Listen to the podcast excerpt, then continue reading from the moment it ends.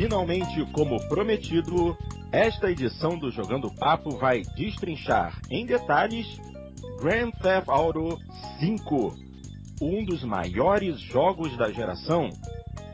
Além disso, nossas primeiras impressões sobre Beyond Two Souls. Eu sou Fábio Porto e tenho comigo na sala multiplayer os jogadores Alisson, Janinha, Dart Range, Zero Cool, Assassin Monk, EW, Nilson, Cadeirinho e Xandão. O Jogando Papo está carregando. Olá, amigos, e bem-vindos à edição número 28 do Jogando Papo, o podcast onde não basta jogar, é preciso debater. E temos sala cheia, todo mundo tira o mute e fala oi! Oi! Boa noite! É isso aí, Boa noite! pro maior jogo deste ano, a maior galera desse ano.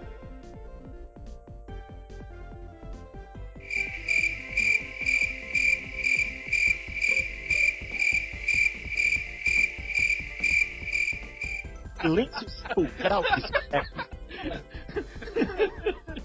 Eu vou visitar cada um de vocês para dar um pescotapa. Obrigado, viu? Isto porque o DJ da sala mandou carregar no mute. Ah, tirar o mute para poder falar e depois no silêncio? Ah, nós, somos, nós somos muito bem mandados. É tudo pau mandado. E aí, minha gente, tudo tranquilo? Todo mundo aqui já zerou o GTA V? Sim. Sim, sim. Sim, sim. Sim, sim. Quem, tá... Não, então Quem, que- quem que falou que não? Eu, eu zerei, eu zerei. Eu tô exatamente não, DW na última ou na penúltima missão. Zero tu também não. Ah, sabia que o CJ morre no final? O Nico mata ele. Maneiro, maneiro, maneiro. Ninguém merece isso, cara. O Nico Bellic, o Nico Bellic não aparece na última missão. Eu acho que sim. Não, tem uma citação dele no início do jogo, na Sim, sim. primeira missão. É, é. Ó, spoiler. Spoiler. Spoiler, spoiler. Foi início do Não, jogo, não. primeira É. missão, gente. Olha, ó, passa, né? Spoilerzinho. Não, é a mesma coisa que falar que se passa em Los Santos. Ó, spoiler, ó, spoiler, ó, spoiler. É, mais easter egg, não? Exatamente. Exato, é mais easter egg. Ô, pessoal, pessoal, chegou. Tem uma mensagem pra mim no WhatsApp aqui que acabou de chegar. Você deve ter escutado o barulho. Ah, É acho que você vai ter que passar a mensagem aí, pô. Que isso?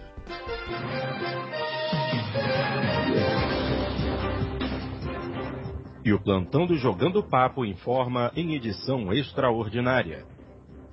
Foi revelado nesta quinta-feira, 17 de outubro, o preço oficial de lançamento do PlayStation 4 em nosso país. De acordo com a Sony do Brasil, o valor ficou definido em 3.999 reais.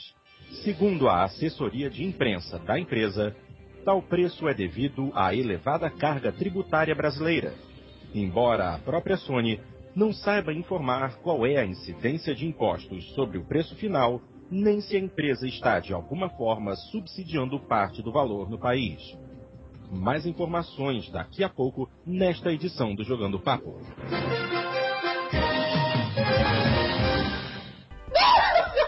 Mentira, mano, é verdade.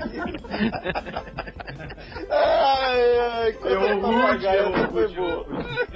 Nossa, gente, que vergonha. Que vergonha. Pois então, minha gente, e aí? Como é que fica a situação da Sony?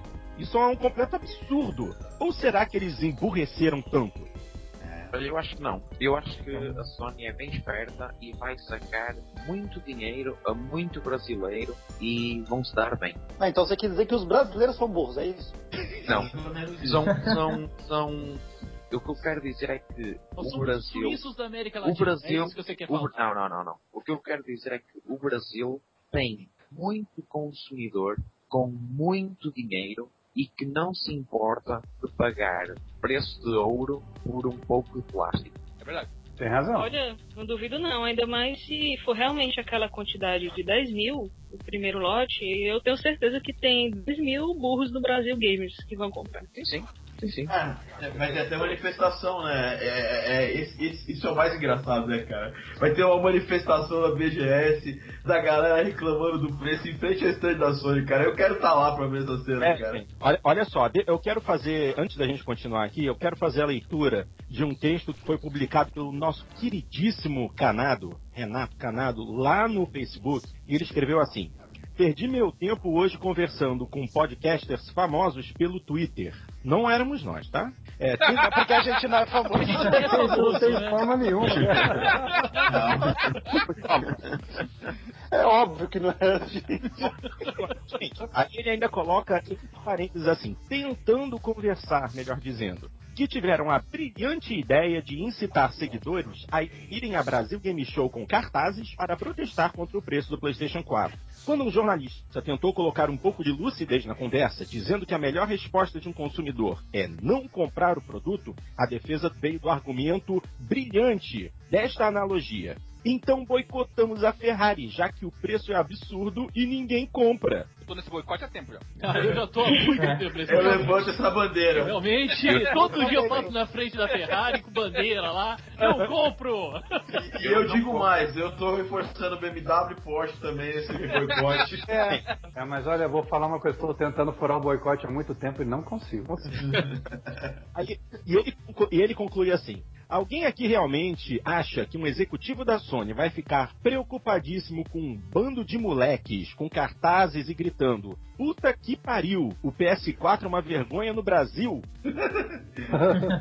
Cara, o máximo que eu vou- a galera vai fazer é rir demais assim da cara dessa Essa galera. Não. manifestação, essa manifestação é tão, é tão inócua quanto o vídeo do Felipe, Felipe Neto, que é o videoblogger vosso. Nossa, Meu Deus. Botou. Felipe Neto Tem coisa, coisa mais aqui. útil vindo do Brasil, É. ó. Não é. Não, não. Tem muita coisa melhor por aqui do que isso. Vocês, vocês lembram-se vocês lembram-se quando esse Felipe Neto tentou ajudar a causa Ah. do. Preço justo, porra, né? Que é, é, tem que falar um palavrão, não tem, não tem como um- Exatamente.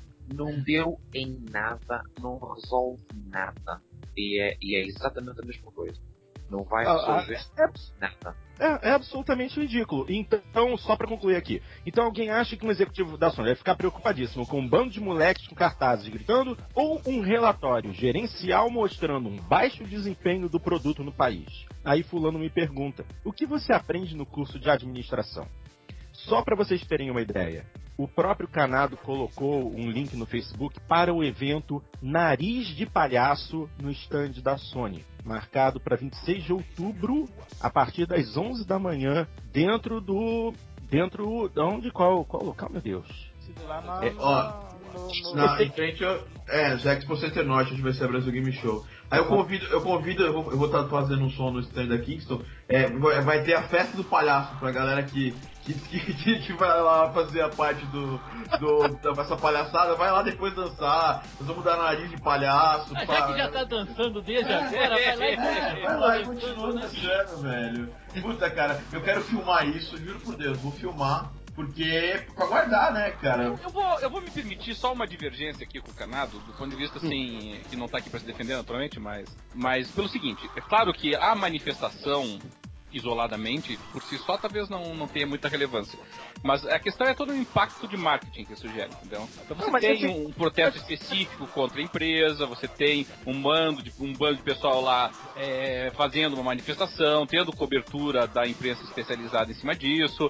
É, eu, eu acho assim. não- eu- eu confesso que eu não menosprezo, não, sabe? Eu acho que Mas tem, isso não aumenta, tem um na papel sua a opinião. Roberto, a percepção das pessoas que, assim, enquanto o pessoal está lutando por mais saúde, mais escola, mais habitação, o povo está lutando por fazer um Videogame piquete para videogame com preço mais barato. Ah, Não, mas nós, não, nós fazemos. Nós fazemos Não, mas são coisas é, diferentes. Nós fazemos reclamações, é, nós deveríamos fazer até mais reclamações, deveríamos fazer mais protestos pelo preço é, de entrada no cinema, nós deveríamos fazer é, protestos pelo preço de entrada no teatro, nós deveríamos fazer protestos pelo preço de entrada em shows também, entendeu? É, que são fontes de entretenimento, e é absurdo. Você vê, aqui em Curitiba, aqui, por exemplo, você não pega um show internacional com uma- um pré- algum artista prestes a se aposentar que seja aí por menos de 800 reais. Entendeu? E é bizonho esses, esses preços que eles cobram. Então, é claro que Mas você não tem é o ter- melhor protesto não ir? É, não comprar, né? Mas aí você não consegue. Deixar você- não, mas vazio, né? Mas é que Mas isso você, é consegue mobilizar facilmente, ou relativamente é, de forma fácil, você consegue mobilizar 100, 200, 300 pessoas que seja para fazer uma, um protesto, entendeu? Você não consegue é, mobilizar uma quantidade tão grande de pessoas para boicotarem uma empresa. Entendeu? Aí você está falando de um universo muito grande de pessoas que têm que aderir a esse, Não, mas não a esse digo isso. Eu boicote. digo o seguinte, onde tem consumidor, tem fornecedor, não é? Sim, vai ter. As principais, as principais é, é, empresas de ah, varejistas de games vão estar lá na, na Brasil Game Show. É o que eu acho, entendeu? Aí você coloca a Sony numa calça justa com essa ali, com 100, 200, tudo bem, 100, 200, 300 garotinhos, talvez muitos deles mimados aí, que possam ir na, na sei lá, entendeu? Pouco importa a percepção que o público possa ter, é, erroneamente, na maior parte das vezes, a respeito, entendeu? Mas é, mas é um constrangimento, entendeu? Então eu Mas acho... todos vão comprar. sinceramente, Eles todos vão comprar. Eu- eu- É, eu- exatamente. É, eles vão comprar no vão mercado cinza. Não, eu, é eu vou, eu, eu comprar também no- nos Estados Unidos, provavelmente, não no Brasil. Mas entendeu? não interessa, não, pode ser no mercado cinza, no mercado rosa, no mercado de cor. Não interessa. O que interessa é que essa gente vai chiar, vai comprar, vai comprar jogos e vai distribuir a palavra de que a PlayStation 4 é a melhor consola do mundo. E, e acaba por ser bom para a Sony. Por Não, isso, não, é. é- Eu, olha, eu não tô- eu não sou tão cético quanto a força de, de fazer, protestos. fazer uma Não, manifestação. não, eu, ta- eu também, eu Cadeirinho também, eu, eu, é, a gente tá tirando o sarrinho aí desse protesto. Eu também acredito que a, a mudança começa desse jeito, só que o jeito tá sendo organizado, tá Olha, o Brasil. Game Show está sendo organizado, era para ser uma festa em prol da Sony. É, Desde o exatamente. início tá assim, a Sony vai se lançar no Brasil na Brasil Game Show. Isso. Ah, pensaram vai ser a apoteose da, da Sony, a apoteose do PS4.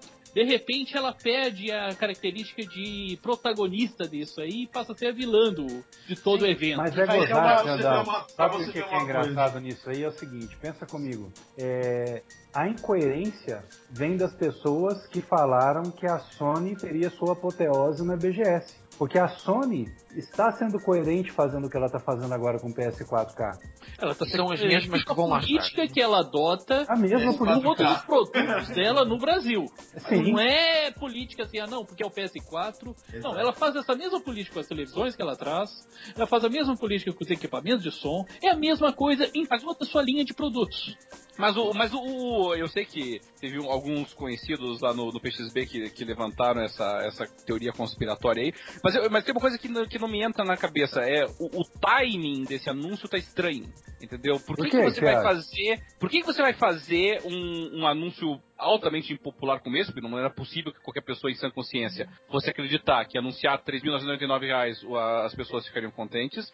É, poucos dias antes de um evento que pros padrões brasileiros é um evento muito grandioso, né? Como Sim, a- o maior da América Latina, não é? Pois é. Então, então nós não estamos falando de pouca porcaria. Então, quer dizer, pedindo pra apanhar da BGS, Não, é, então, disso, é não, muito. mas aí não- é muito- é muito. Não seria pior fazer na BGS direto? Eu acho pior. que é uma, era- é uma Depois- questão Mas de depois, a- por caso. acreditar que até lá eles vão ter conseguido conter os danos. Não tem como fazer Ah, depois. muito otimismo. Não, é, é, é, Porque se né? fizesse esse, esse pronunciamento na BGS, Ia ser vai, ia ser muito lá. pior do que fazendo ele hoje, chega na BGS por que e não de uma certa forma, conter o dano. Também concordo com Cadelinho, por que não depois da BGS?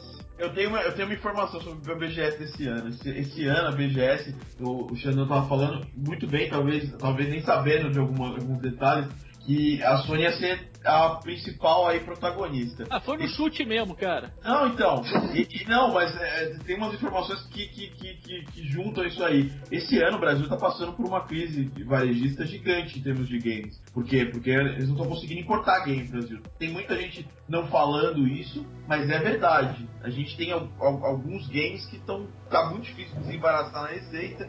E as grandes varejistas, as empresas que compram, que trazem os jogos aqui pro Brasil, elas estão passando por crise. Então, esse ano a gente não vai ter stand da Capcom na, na, na BGS, a gente não vai ter stand é, direto da Ubisoft, vai estar junto com uma das grandes empresas distribuidoras, né? Que a Ubisoft vai estar no meio de outras, outras empresas ali.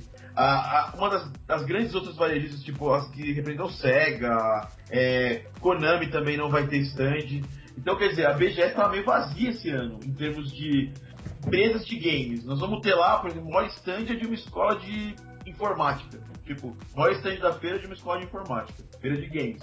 Escola de informática que ensina a fazer modelagem 3D. Ou seja, a Sony tá bem esvaziada de conteúdo. É, né? então, infelizmente sim. E a Sony era a, a Sony das empresas de games foi a que mais botou grana na BGS. O stand das empresas de games, tirando da, da das empresas de games que fazem MMO, esse tipo de coisa, não teremos Nintendo também esse ano, só para avisar. Então, é, a Sony tem o maior stand, tem um stand praticamente um terço maior que o da Microsoft esse ano na feira. A Microsoft tá quietinha, você viu que a Microsoft falou, confirmou que é para BGS, no, no, último momento ali, porque a Microsoft já está muito escaldada, já está apanhando bastante, vamos para a BGS, mas não vai ter grande. Só, ó, a Microsoft soltou um release que era assim: estaremos na BGS e teremos o Xbox One lá, ponto. Sem nada. Agora a Sony, ela, ela, é uma das parceiras principais da BGS desde o começo, né? Então foi, foi criado um hype em cima disso. Todos nós aqui, aí é legal. Nós estávamos no hype disso aí, Isso. de ser né? O... É, era, mas era um hype, Xandão, que até acho que lá atrás a gente conversou sobre isso. Era um hype que, com o passar da, da, da E3, foi se transformando em uma apreensão, porque a, a Sony no mundo inteiro estava divulgando os preços. E no Brasil nada. Isso. E aí che nós chegamos no limiar disso, que é o que? A BGS. A BGS é, é um evento chave para as empresas, para essas que vão estar tá lá, né? É, divulgarem suas marcas. E o que acontece? A Sony ela investiu demais na BGS. Você acha que não teria como a Sony ir para a BGS sem, sem informar sem, os fornecedores era do data não, limite. Então, quando eles, deram, é, quando eles passaram a, a quando eles passaram o preço, o pre... quando eles passaram que teria uma conferência de imprensa um dia antes do dia de imprensa da BGS, eu, eu, comigo, eu postei no PXB, eu achei um pouco estranho. Porque se vai ter imprensa, se vai fazer um dia de coletiva, marca-se uma coletiva para o stand da, da BGS, da Sony. Dia 25 é o dia de imprensa, então não tem problema de, de ter uma muvuca de gente lá, só vai ter imprensa, né? Na, na BGS do dia 25 e faz o anúncio lá. Eu tava achando estranho, como assim a Sony vai anunciar um dia antes? Você acha que, a, que, o, que, a, que, o, anúncio do preço, então, foi para tornar a notícia velha até a BGS?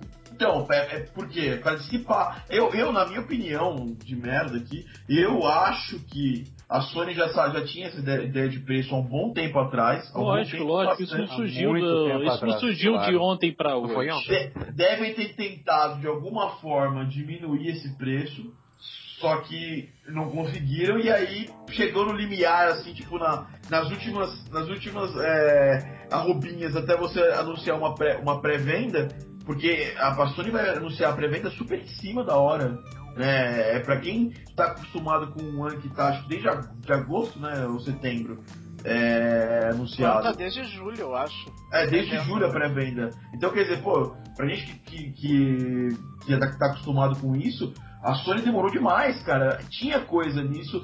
Muita, muita gente da imprensa, tipo, o pessoal do, do UOL já tinha falado isso, Kotaku BR, o pessoal lá do, do G1 tinha falado também, que, que a Sony ia vir com um preço mais caro, né? A ideia, assim, não sabia-se quanto, mas a, a, a, corria a boca pequena, a gente até já ouviu isso aqui várias vezes no PXB, né? Que a Sony ia trazer um preço mais caro. E só que ninguém, todo mundo se recusava a acreditar porque não tem lógica, né? Mas. Ah, ou que fosse pequeno, né? Eu até brinquei ali, eu achei. No meu, assim, no meu cenário mais pessimista, eu tinha projetado 3 mil. E se eu tivesse que apostar minhas fichas, eu teria apostado em 2,5. Eu também, eu, era por isso ainda, pessimista. Por isso que eu ainda tava na dúvida entre o, entre o PS4 e o Xbox One. Porque se eu tivesse absoluta certeza que ia ser 3 mil reais, nunca teria passado na cabeça a dúvida. Eu, eu tava seria, seria o Xbox apostando One. em 2.500.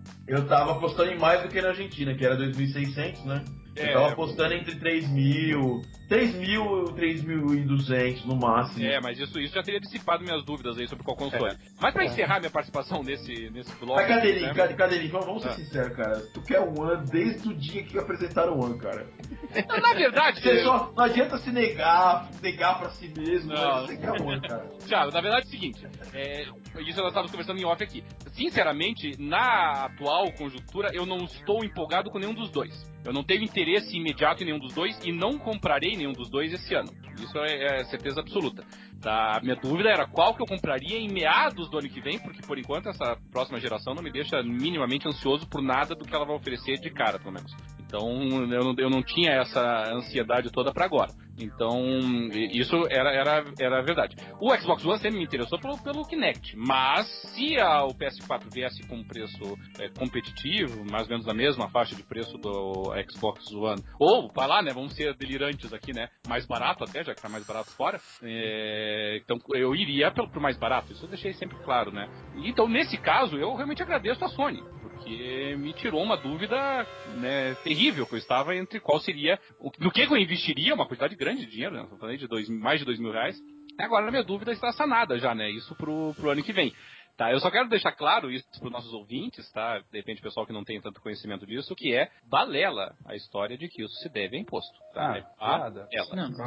Ah, O- eu li Todos uma. Só os impostos, né? é, todos, Sim, todos claro os que contadores, e isso já dá pra encontrar na internet, todos os contadores que se debruçaram sobre o tema e expuseram a questão, mostraram que mesmo que a Sony importasse, quer dizer, comprasse da Amazon Com, por exemplo, o console e revendesse aqui no Brasil, né, quer dizer, um- uma forma de, de varejo que obviamente não, não reflete a realidade, mas vamos supor que fosse esse caminho mais oneroso, nós teríamos um custo máximo do PS4 na casa de 2.000, 2.100 reais. Tá? Então, obviamente, não é por causa do imposto. Nós estamos falando, evidentemente, de lucro. Eu acho o seguinte, a Sony não leva a sério o gamer brasileiro.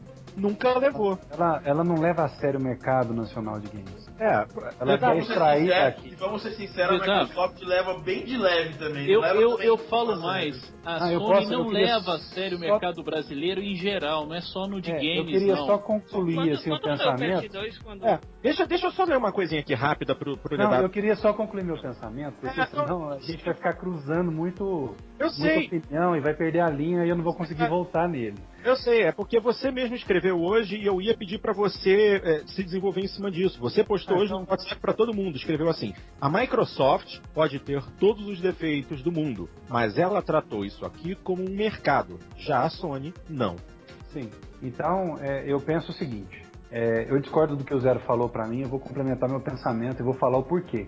A primeira empresa que resolveu, por exemplo, trazer para o Brasil ah, um console da geração atual que está terminando, né? Um console da geração atual. Então, a, a Microsoft foi a primeira empresa a trazer para o Brasil um console oficial. Foi a primeira empresa a desenvolver canais oficiais de venda no Brasil. Ela começou com poucos varejos e ampliou a rede ao longo do tempo. Até então, depois da saída que nós tivemos da Nintendo na parceria com a Gradiente, isso era uma coisa nova eh, naquele momento. Os canais foram desenvolvidos durante aquele tempo e a Microsoft, meio que aos trancos e barrancos, conseguiu criar, de certa forma, a capacidade de vender jogos na rede de varejo. Eu falo que isso para o gamer brasileiro foi uma conquista gigantesca, porque até então nós tínhamos acesso a games só em algumas lojas ah, ah, que normalmente faziam importações. Muitas importações, inclusive, a gente sabe que eram feitas eh, de, maneiras, de maneira escusa, né? Feita no mercado cinza ao longo do tempo. Descaminho E- mesmo. É, descaminho mesmo, né? Ainda nós temos o problema, a gente sabe disso, que isso continua no, no Brasil.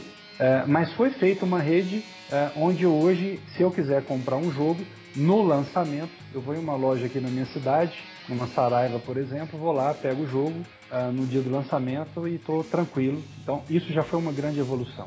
A Sony, durante todo esse tempo, ela nunca criou nada. Ela aproveitou as estruturas que já existiam. Tudo foi aproveitado. Nada foi desbravado. De novo, a Microsoft aos trancos e barrancos foi lá e conseguiu fazer com que isso acontecesse. Depois, num segundo momento, onde você tem uma virada de geração, onde todo um ecossistema comercial já está criado, a Microsoft vem, traz um novo console para o mercado nacional do dia, no, no dia do lançamento, e coloca esse console com um preço de R$ 2.200.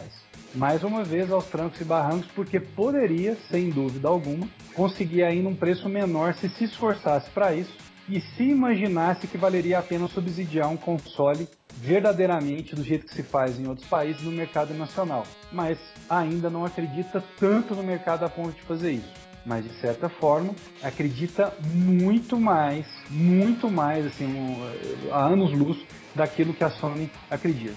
Quando a Sony chega e joga no mercado nacional um preço de 4 mil reais para um produto que comprovadamente no pior cenário deveria custar por volta de 2.500 reais, um produto que uma pessoa física importa e consegue também por esse preço, a Sony deixa claro claro, absolutamente escancarado para quem quiser ver que o Brasil não é prioridade, não vale a pena o investimento, não vale a pena o esforço e eu vou tirar daqui aquilo que o povo estiver a fim de me dar. Mas eu não vou investir um centavo para ter uma resposta, para ter um ambiente melhor para o futuro e ajudar a consolidar esse gigantesco mercado que nós sabemos que nós temos.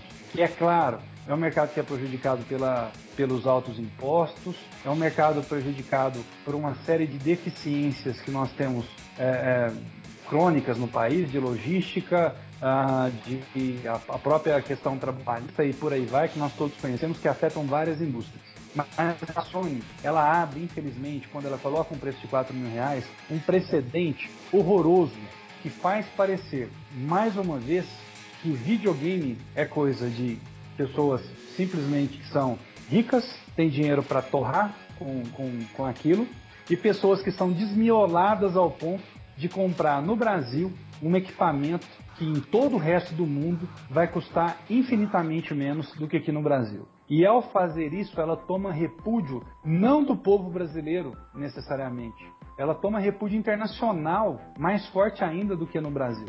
E esse repúdio que a gente assistiu internacional é a prova viva, na minha opinião, que este movimento da Sony foi absolutamente irresponsável e imbecil. Era muito melhor não lançar o PS4 no mercado nacional do que colocar esse console aqui por 4 mil reais do jeito que eles fizeram. Eles perderam uma grande oportunidade de vir na sequência daqui a seis meses, daqui a um ano, com um preço que fosse minimamente competitivo, até para auxiliar a diminuir o preço do Xbox One. Porque quem perdeu com essa atitude da Sony fomos nós gamers. É claro que quando acontece uma situação como essa, a gente dá muita risada. Tem piada para todo lado e a gente se diverte com a situação. A gente se diverte vendo, por exemplo, as pessoas que transformam marcas em religião e que quando de repente o Deus que até então era visto como aquele que provia os seus fiéis, né, com toda a benesse do mundo, quando esse Deus some, a gente vê as pessoas desmoronando, pulando para tudo que é lado, mudando de, de, de lado, falando que vai deixar de comprar um para comprar o outro. A gente se diverte com aquilo, mas honestamente, francamente, depois de ter passado por toda essa situação, eu não vejo de forma alguma graça nela. Eu acho que a Sony prestou um desserviço ao mercado nacional. Ela podia ter contribuído pela primeira vez, pela primeira vez que até aqui ela não contribuiu com nada, ela podia ter contribuído pela primeira vez para que esse mercado fosse consolidado, para que esse mercado, com certeza, crescesse mais um pouco. Então, ao não contribuir, a Sony deu um péssimo exemplo. E eu quero crer, quero crer que essa piada de mau gosto de repente acabe. Quem sabe a piada de mau gosto, depois de toda a repercussão, não acabe. Mas infelizmente, olhando no panorama atual, a gente não consegue ver isso no futuro. Ô, ô DW, rapidinho, só pra, só pra não, tomar muito tempo. Eu não falei que a Microsoft não fez nada, cara. A Microsoft ela fez muito é, pelo mercado game brasileiro, só que nós sabemos que a Microsoft já mais ou menos um ano, um ano e meio, tirou o pé do, do, do acelerador e, e, deixou o carro descarregar aqui no Brasil. A gente sabe disso. É, é, não é porque fez, não é, não, mas não é porque fez coisas boas que a gente vai fechar o olho e vai falar, pô, agora a Microsoft, que a Microsoft fez, claro, foi, foi, foi ótimo. A gente só tem mercado hoje brasileiro, só tem, só tem game em, em, em grandes, em grandes é, magazines porque a Microsoft furou um bloqueio, que antes a gente tinha duas, tinha uma loja grande de games aqui no Brasil, uma outra do, do Zezinho, do Luizinho, e eles ficavam, ficavam é, na ilegalidade trazendo jogos pro Brasil e vendendo, vendendo caríssimo, né? Agora, agora a gente tem jogos, jogos na, na, nas grandes, nos grandes magazines, graças à prof- profissionalização da Microsoft, mas é, a Microsoft no Brasil precisa abrir o olho, porque essa, essa liderança toda aí é, não se mantém só olhando pro tempo, né?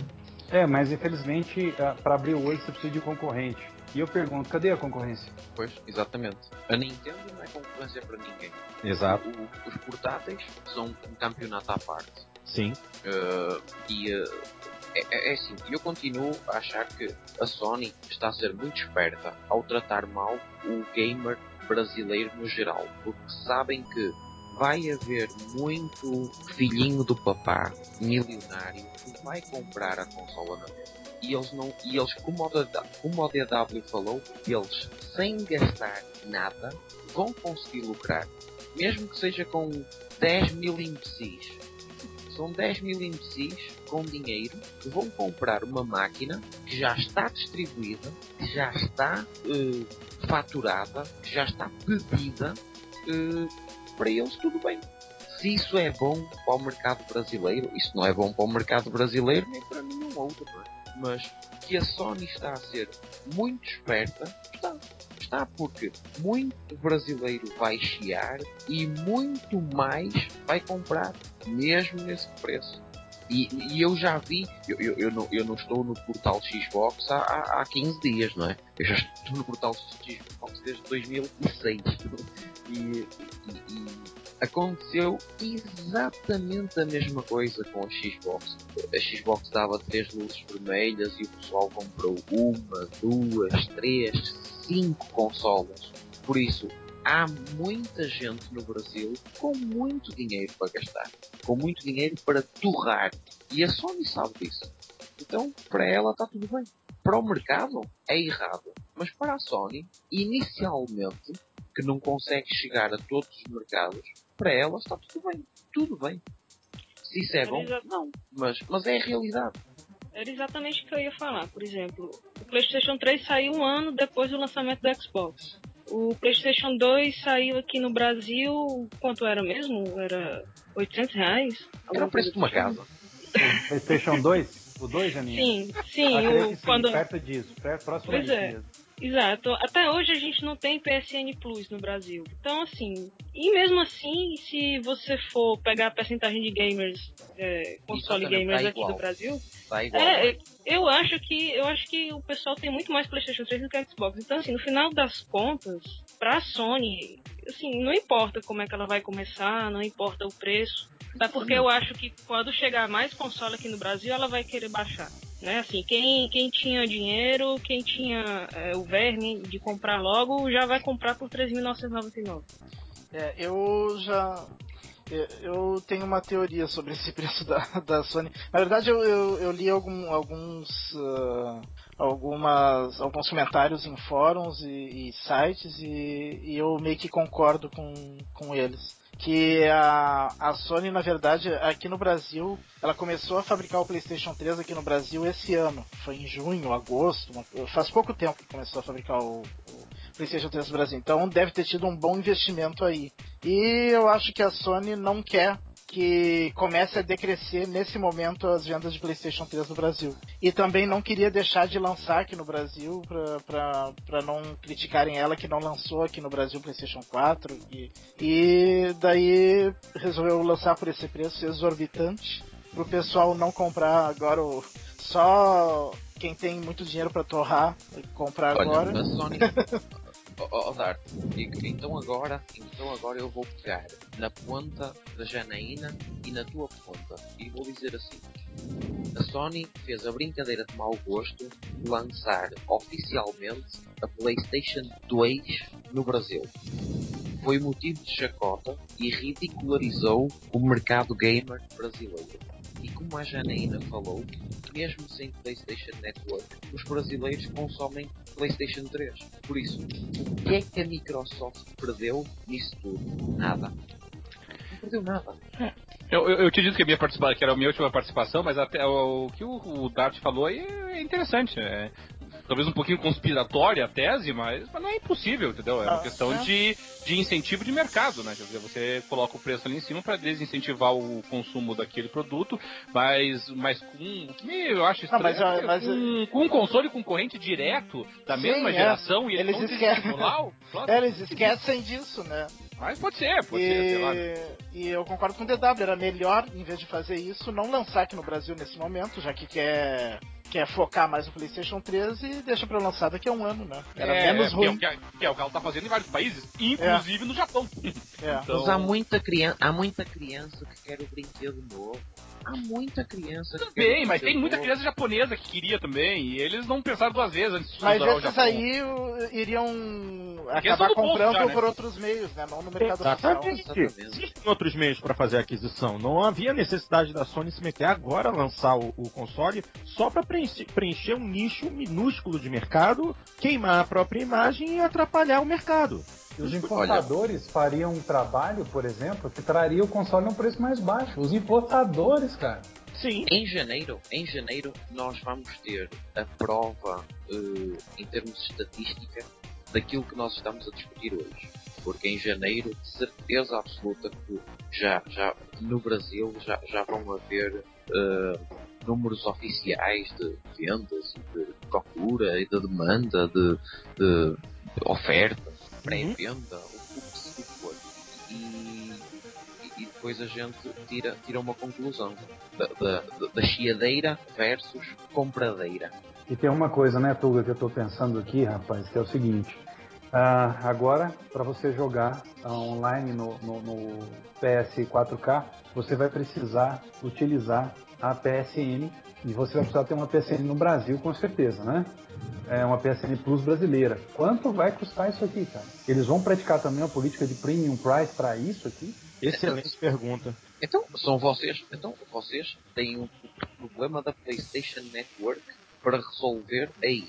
Então, e do lado de cá, vendo, vendo a concorrência, ainda é mais ridículo, que é eu ter live para a Xbox 360 e não a vou ter para a Xbox One. É a mesma live. Se, vocês não compreendem uma, eu não compreendo outra.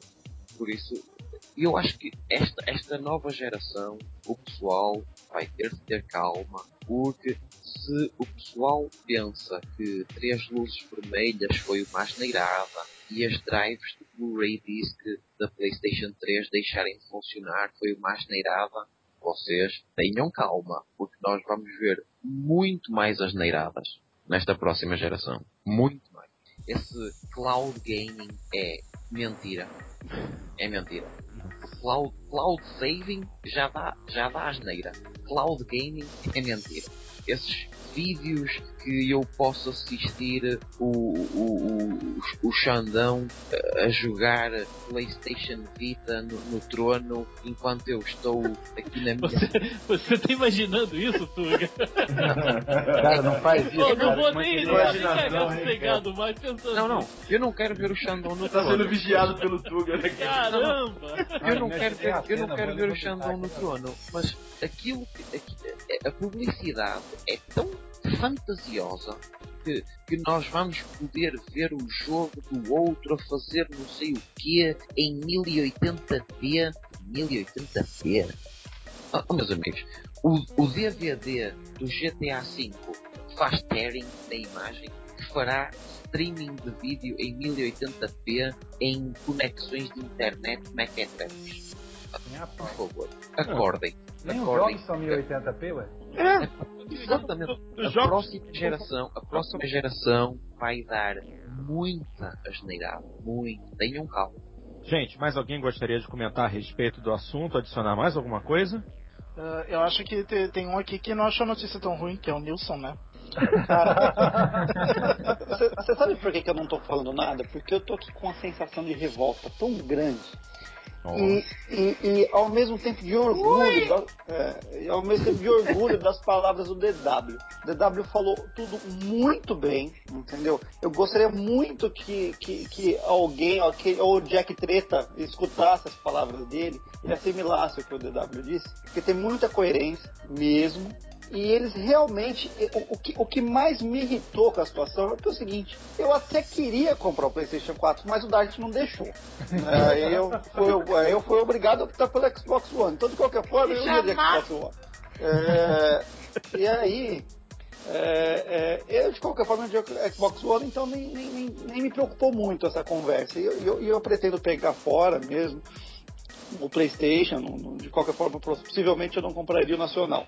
É, é, mas o que mais me chateou foi o descaso com o público, com o gamer brasileiro, foi um, um, assim, uma, uma falta de, de, de, vergonha na cara de quem optou em colocar um console desse a esse valor para nós brasileiros, porque é, é, é ridículo. É olhar para nossa cara e falar, nossa, esses tontos acham que o PlayStation 3 ainda é o videogame top do mundo, entendeu? Aliado com o que o, o Dart mesmo falou, na conspiração, nessa teoria que o Dart falou aí, que é plausível, entendeu?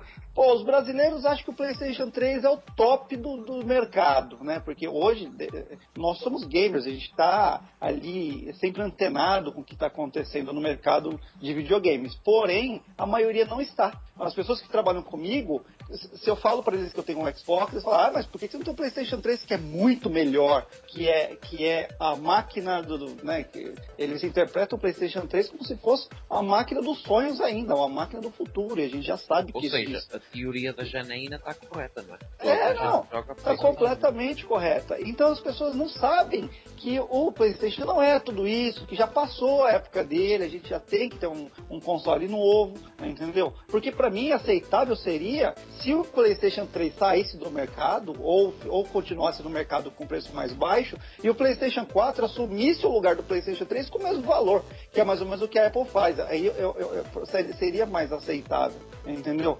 Mas o mercado brasileiro não, não, não, não pensa assim. E como, como, o mercado brasileiro não pensa assim, a Sony se aproveitou em vez de fazer com que o nosso mercado é, é, eleve o pensamento das pessoas e culturalmente as pessoas fiquem mais antenadas no, no, no que está tá ocorrendo nessa indústria. Não, e simplesmente jogou um PlayStation por 4 mil reais, que, esse, que esses menos informados vão, vão, vão acabar endeusando o videogame. Porque quando fala que esse videogame custa 4 mil reais, e vê na mesma loja um Xbox One por 2.200, vai achar que o Xbox One é muito inferior ao PlayStation. Exatamente, Entendeu? uma questão de É. Não tinha É, lembrado vai- disso, não tinha. É, vai achar que o que é muito inferior e vai sonhar com aquilo, com aquela máquina dos sonhos que é o PlayStation 4. Muito entendeu? bem E, e vão pagar por isso. É isso que me revolta. Eles conseguem deixar a cabeça do brasileiro desinformado retrógrado, entendeu? É Achando que aquilo lá. É, é- Desculpa é- é, por isso da minha revolta hoje. Hoje eu postei tudo que eu devia postar de, de, de- de comédia em relação a essa questão do PlayStation 4, porque realmente nós somos feitos de palhaço, não só pelos nossos políticos, quanto pelos, pela indústria internacional que investe aqui fazendo esse tipo de pataquada. Mas, mas Nilson, isso aí é cultural, cara. Não dá pra você pedir pra, pra, pra galera da onde você trabalha, eu pedir pra galera do onde eu trabalho, entender que não, não tem só PlayStation 4, Mas- no, mas PlayStation posso- 3 no mundo, né, Mas cara? eu não posso pensar assim, o, o, o, o Zero, porque senão depois, o nosso país não vai evoluir nunca. Sim, mas você vai parar pra. Mas quantas vezes você já tentou parar pra explicar pra essa, pra essa galera que não sabe nada? Não, eu, eu não preciso E- parar para explicar. Vamos fazer não uma analogia. nada. É, é, vamos, vamos, fazer uma analogia bem rápida para encerrar esse assunto. É, se hoje eu começar a educar a- as crianças que nascerem hoje, daqui 18 anos a gente tem homens melhores, entendeu? E o Sim. país não faz isso,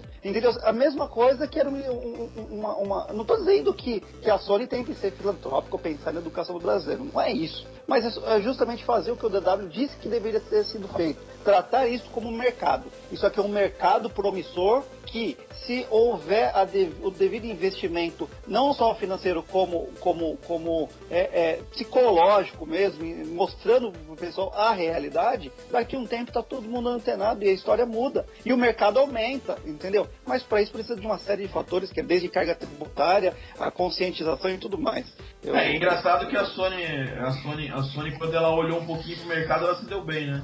E eu não entendo isso. Não, mas ó, ó, só que se você vê que funciona, a Microsoft investiu no mercado e hoje, na, na, claro que a gente está falando de legalizado, mas hoje 80% dos, dos, dos, do, do, dos consoles de forma legalizada que tem no país é Xbox.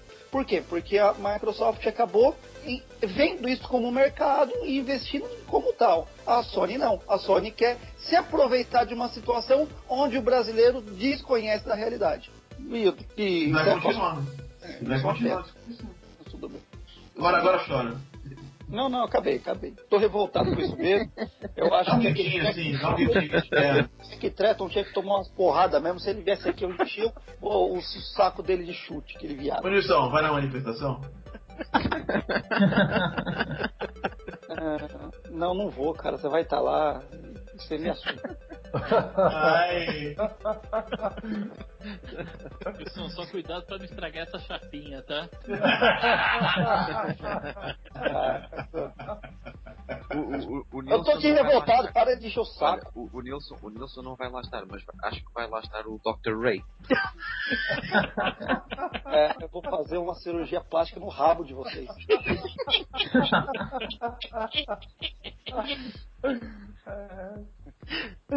Gente, é, é, essa discussão deu pano pra manga.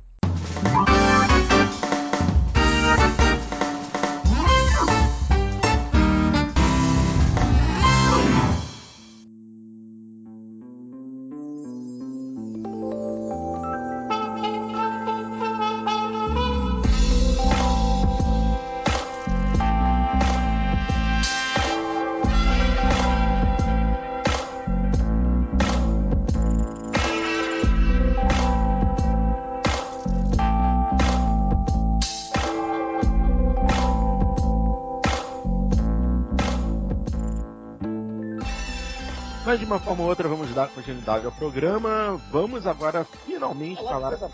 Isso, falar de coisa boa agora. Vamos falar daquilo que interessa. Não, desculpa. Ah, vai fazer, vai fazer marketing gratuito de outra empresa na casa da tua avó. Ah, com certeza a galera vai comprar muito TechPix depois desse marketing que eu vi. É, exatamente. Aliás, o PlayStation 4 tá, tá mais barato, tá mais uh, caro do que a TechPix.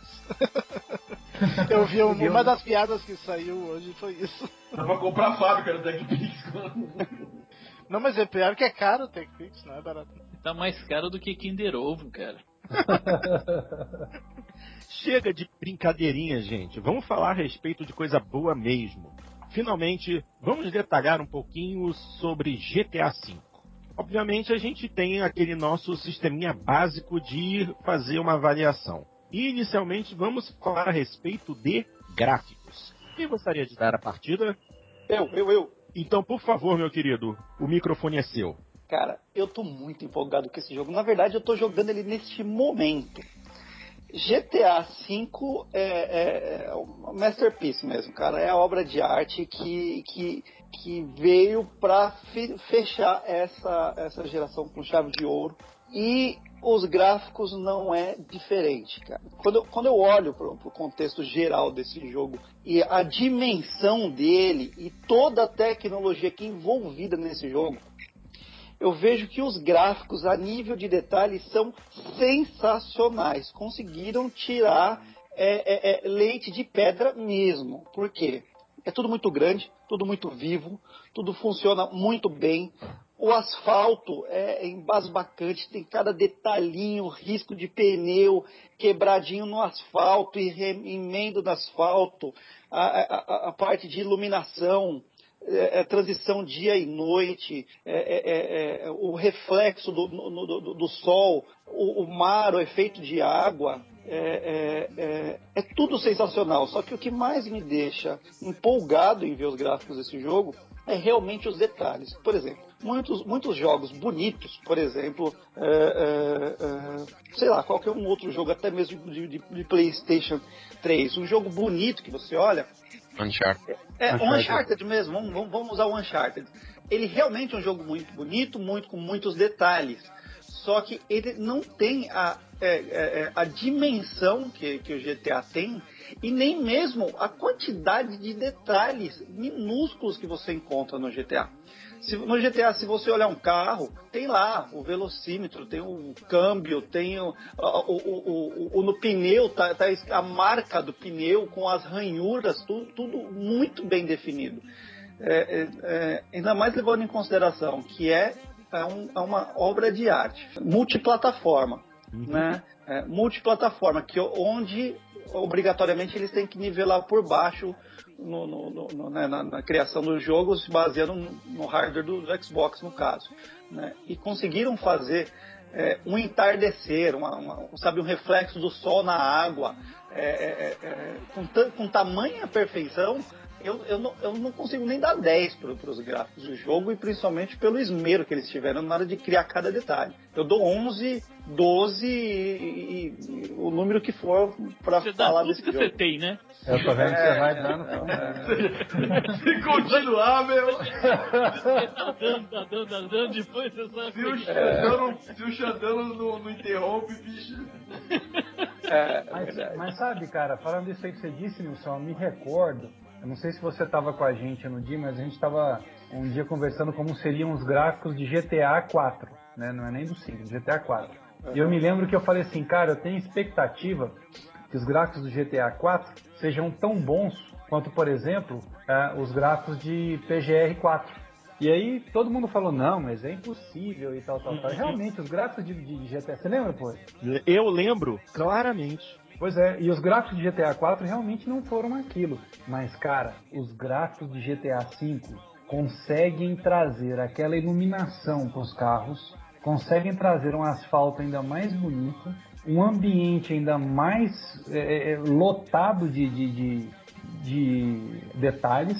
E uh, me surpreendeu. A hora que eu liguei o jogo, cara, eu falei, cara, não é possível que isso aqui eles tiraram leite de pedra nesse gráfico uh, do, do, Xbox 360 que é onde eu estou jogando. Falei, é inacreditável. Não, é, sem dúvida. É, é, tem, tem, alguns problemas, tem, faltam uns filtros anti-aliasing, né? tem uns serrilhados, tem. Só que é, é é, são detalhes que, que, que você deixa passar facilmente, porque o que já foi feito, para mim, quando eu olho, quando eu estou jogando e começo a admirar que, é, que toda aquela imensidão de, de, que é a cidade né, no, no GTA, é, é, qualquer defeito com um, um serrilhado ou uma textura que carrega mais lentamente, é completamente aceitável dado a quantidade de nível de detalhes gráficos que fizeram no jogo. É, é sensacional. E o gráfico que surpreende, né? Por exemplo, você tá. Eu, teve uma hora que eu fui entrar no carro uh, e a sombra de um, de um falcão, alguma coisa assim, no, no, no asfalto, cara, é inacreditável. Você, é, é, o gráfico te dá uma imersão total na experiência. É, é, e como você falou, o nível de detalhe, né? Você é, é, é, vai tirar uma foto, se vocês repararam, você vai, você vai, tirar uma foto, se você, na hora que for tirar foto, olhar para o chão, a sua sombra tá lá, refletindo você com o celular na mão e aquela, e aquela, aquela sombra volumétrica mesmo, né? Hum? Então, são pequenos detalhes que deixam esse jogo incrível. Né? É, é, por exemplo, eu me recordo de, de, um momento no Uncharted, por exemplo, que eu passo em frente a um espelho, só que não aparece o meu reflexo. Entendeu? Isso no caso do Uncharted. É, é, é, é não menosprezando o gráfico do Uncharted, que é maravilhoso também. Mas é um detalhe que naquele caso que eu entrei, acho que não me lembro onde foi, um banheiro, algum lugar, que não tinha o meu reflexo, embora a representação gráfica era de, era de um banheiro com espelho. E eu, eu não me via no espelho. No GTA isso não existe aonde você passar, é, se você se molhar, você vai ficar com aspecto de molhado. Se você se molhar e, e andar num piso seco, você vai ver seu, a, sua, é, a água que você vai deixando no chão. Ô Nilson, ô Nilson né? tu, tens, tu tens a noção do que estás, de facto, naquele mundo. É, exatamente. exatamente. É isso aí, cara. Você está ali dentro, né? É, é Porque eu vou, eu, vou, eu vou fazer uma comparação. GTA 4 com GTA 5 é tipo o Elder Scrolls Oblivion para o Elder Scrolls Skyrim. A imersão é, é, outra. é o mesmo motor, é a mesma coisa e no entanto não é. Aham. É. É, é verdade. É bem isso aí mesmo. Gente, é bem... uma coisa que é de questão de gráfico aí, que é digno de nota, cara. Eu, até hoje, eu não vi uns efeitos de chuva tão bonitos que nem eu vi nesse jogo GTA V. água. Não, nunca vi. Cara, que chuva Ah, não, não, não, não. maravilhosa que eu vi nesse jogo. Aqui, aqui eu preciso fazer uma. Aqui eu tenho que, que intervir. É. Xandão, chuva em Heavy Rain, né? Ah, cara, mas É, igual eu vi. não, igual ali já não. Chuva tanto, tanto em Heavy Rain quanto em. quanto no, no novo aí, no. no Beyond Two Souls. Não, Ah, não, Souls cara, eu não, não, eu, já Não, joguei. pá, pá. mas- Tudo bem, eu sei que são jogos distintos, mas estamos comparando aqui. Se é melhor de todos os jogos, não. Não, Não, não, a, a de chuva em chuva GTA ali. ela dá uma imersão Bom, maior. o, o Heavy Rain, você tem a questão extremamente contida. Então te dá a impressão de que o gráfico ali de chuva é melhor. Já no GTA é muito amplo. Imagina o trabalho, tanto de. é, que, que- que necessita da máquina para gerar aquele gráfico. Não, o que me e não, quando tá andando de carro na chuva, fica mais É, é, é isso difícil. que eu ia falar. O que me impressionou no GTA, e é uma coisa assim que eu. Que eu quando eu joguei, a primeira coisa que me veio na cabeça foi tanto o Gran Turismo quanto o Forza. Foi assim, a onda, a onda e o drama que o pessoal da, do, do Gran Turismo e o pessoal do Forza fazem quando o assunto é colocar neblina e colocar chuva, porque tem que fazer o efeito. Olha, se fizerem o que o GTA me entregou, satisfeito. Entendeu? A, a, a difusão Muito mais do que satisfeito. a difusão de da, da- do, do- do farol do, do farol na, na neblina, por exemplo, tá ótimo se, o- se, se o Forza ou o Gran Turismo me entregarem aquilo, entendeu? E não fizeram isso até agora. E foi lá um jogo que nem é um jogo de carro e conseguiu botar no meio do troço. É, mas assim, é que a sua comparação é interessante, mas tem um pequeno detalhe aí. É que eh, no Forza você tem a obrigatoriedade de 60 frames, certo? Você tem que ter o maior frame rate possível para você ter fluidez e não perder nada em relação à, à Tá. disputa. GTA GTA tem, tá- tem frame drop um atrás do outro, mas não prejudica a experiência, né?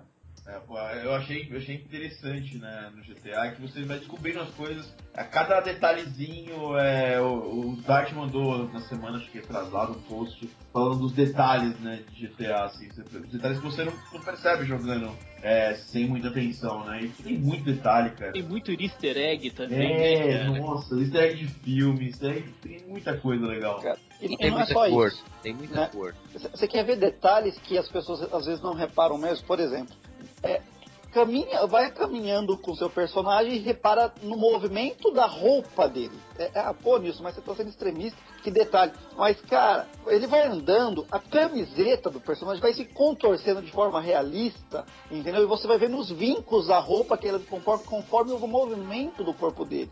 É um detalhe enquanto todos os outros jogos não dá esse tipo de atenção. A camiseta tá ali, parada, estática. Você tá andando e suas pernas se movimentando. No caso de GTA, não, eles se preocuparam com isso, né? Com, com- com- com- com detalhes tão pequenos que, por exemplo, o celular, quando você pega o celular e você tá vendo o menu do celular, se você reparar no seu personagem, o celular que tá na mão dele tá com a mesma tela daquele celular que você tá vendo do lado. Não, é Então é muito cara. detalhe, cara. E outra, Nossa, repara na Ah, sombra é. do seu personagem. A sombra do personagem é um espetáculo à parte. Sim. É inacreditável o que a Rockstar fez.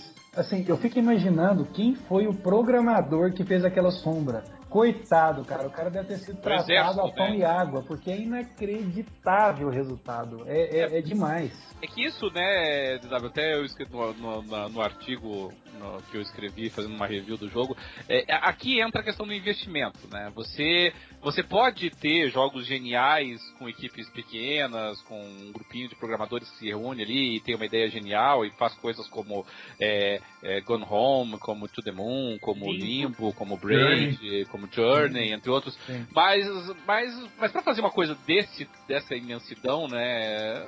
Aí não, aí você tá falando de investimento. Aqui não tem jeito, aqui tem que ter grana, tem que ter muita gente trabalhando. Não, É, tem tudo é trabalhoso. É, quem, quem já mexeu, e eu já, eu já mexi amadoramente com isso, é claro, mas eu já mexi com, com, com, com renderização em 3D. É, cara, é um inferno astral você fazer Opa! movimentação de fluidos e, e de roupas e de tecidos. É, é uma coisa infernal isso. Tem que ser e os caras fazem pra não tudo o troço, entendeu? Le- Mas o legal é que a Rockstar ela, ela, ela, ela tem dinheiro infinito, ela sabe usar muito bem esse dinheiro infinito, diferente da Activision, né? Ou mesmo da EA, que tem dinheiro infinito e usa com várias outras besteiras e acabam esquecendo do jogo em si, né? A Rockstar ela se preocupa muito com os detalhes do jogo. É. É bizarro, assim.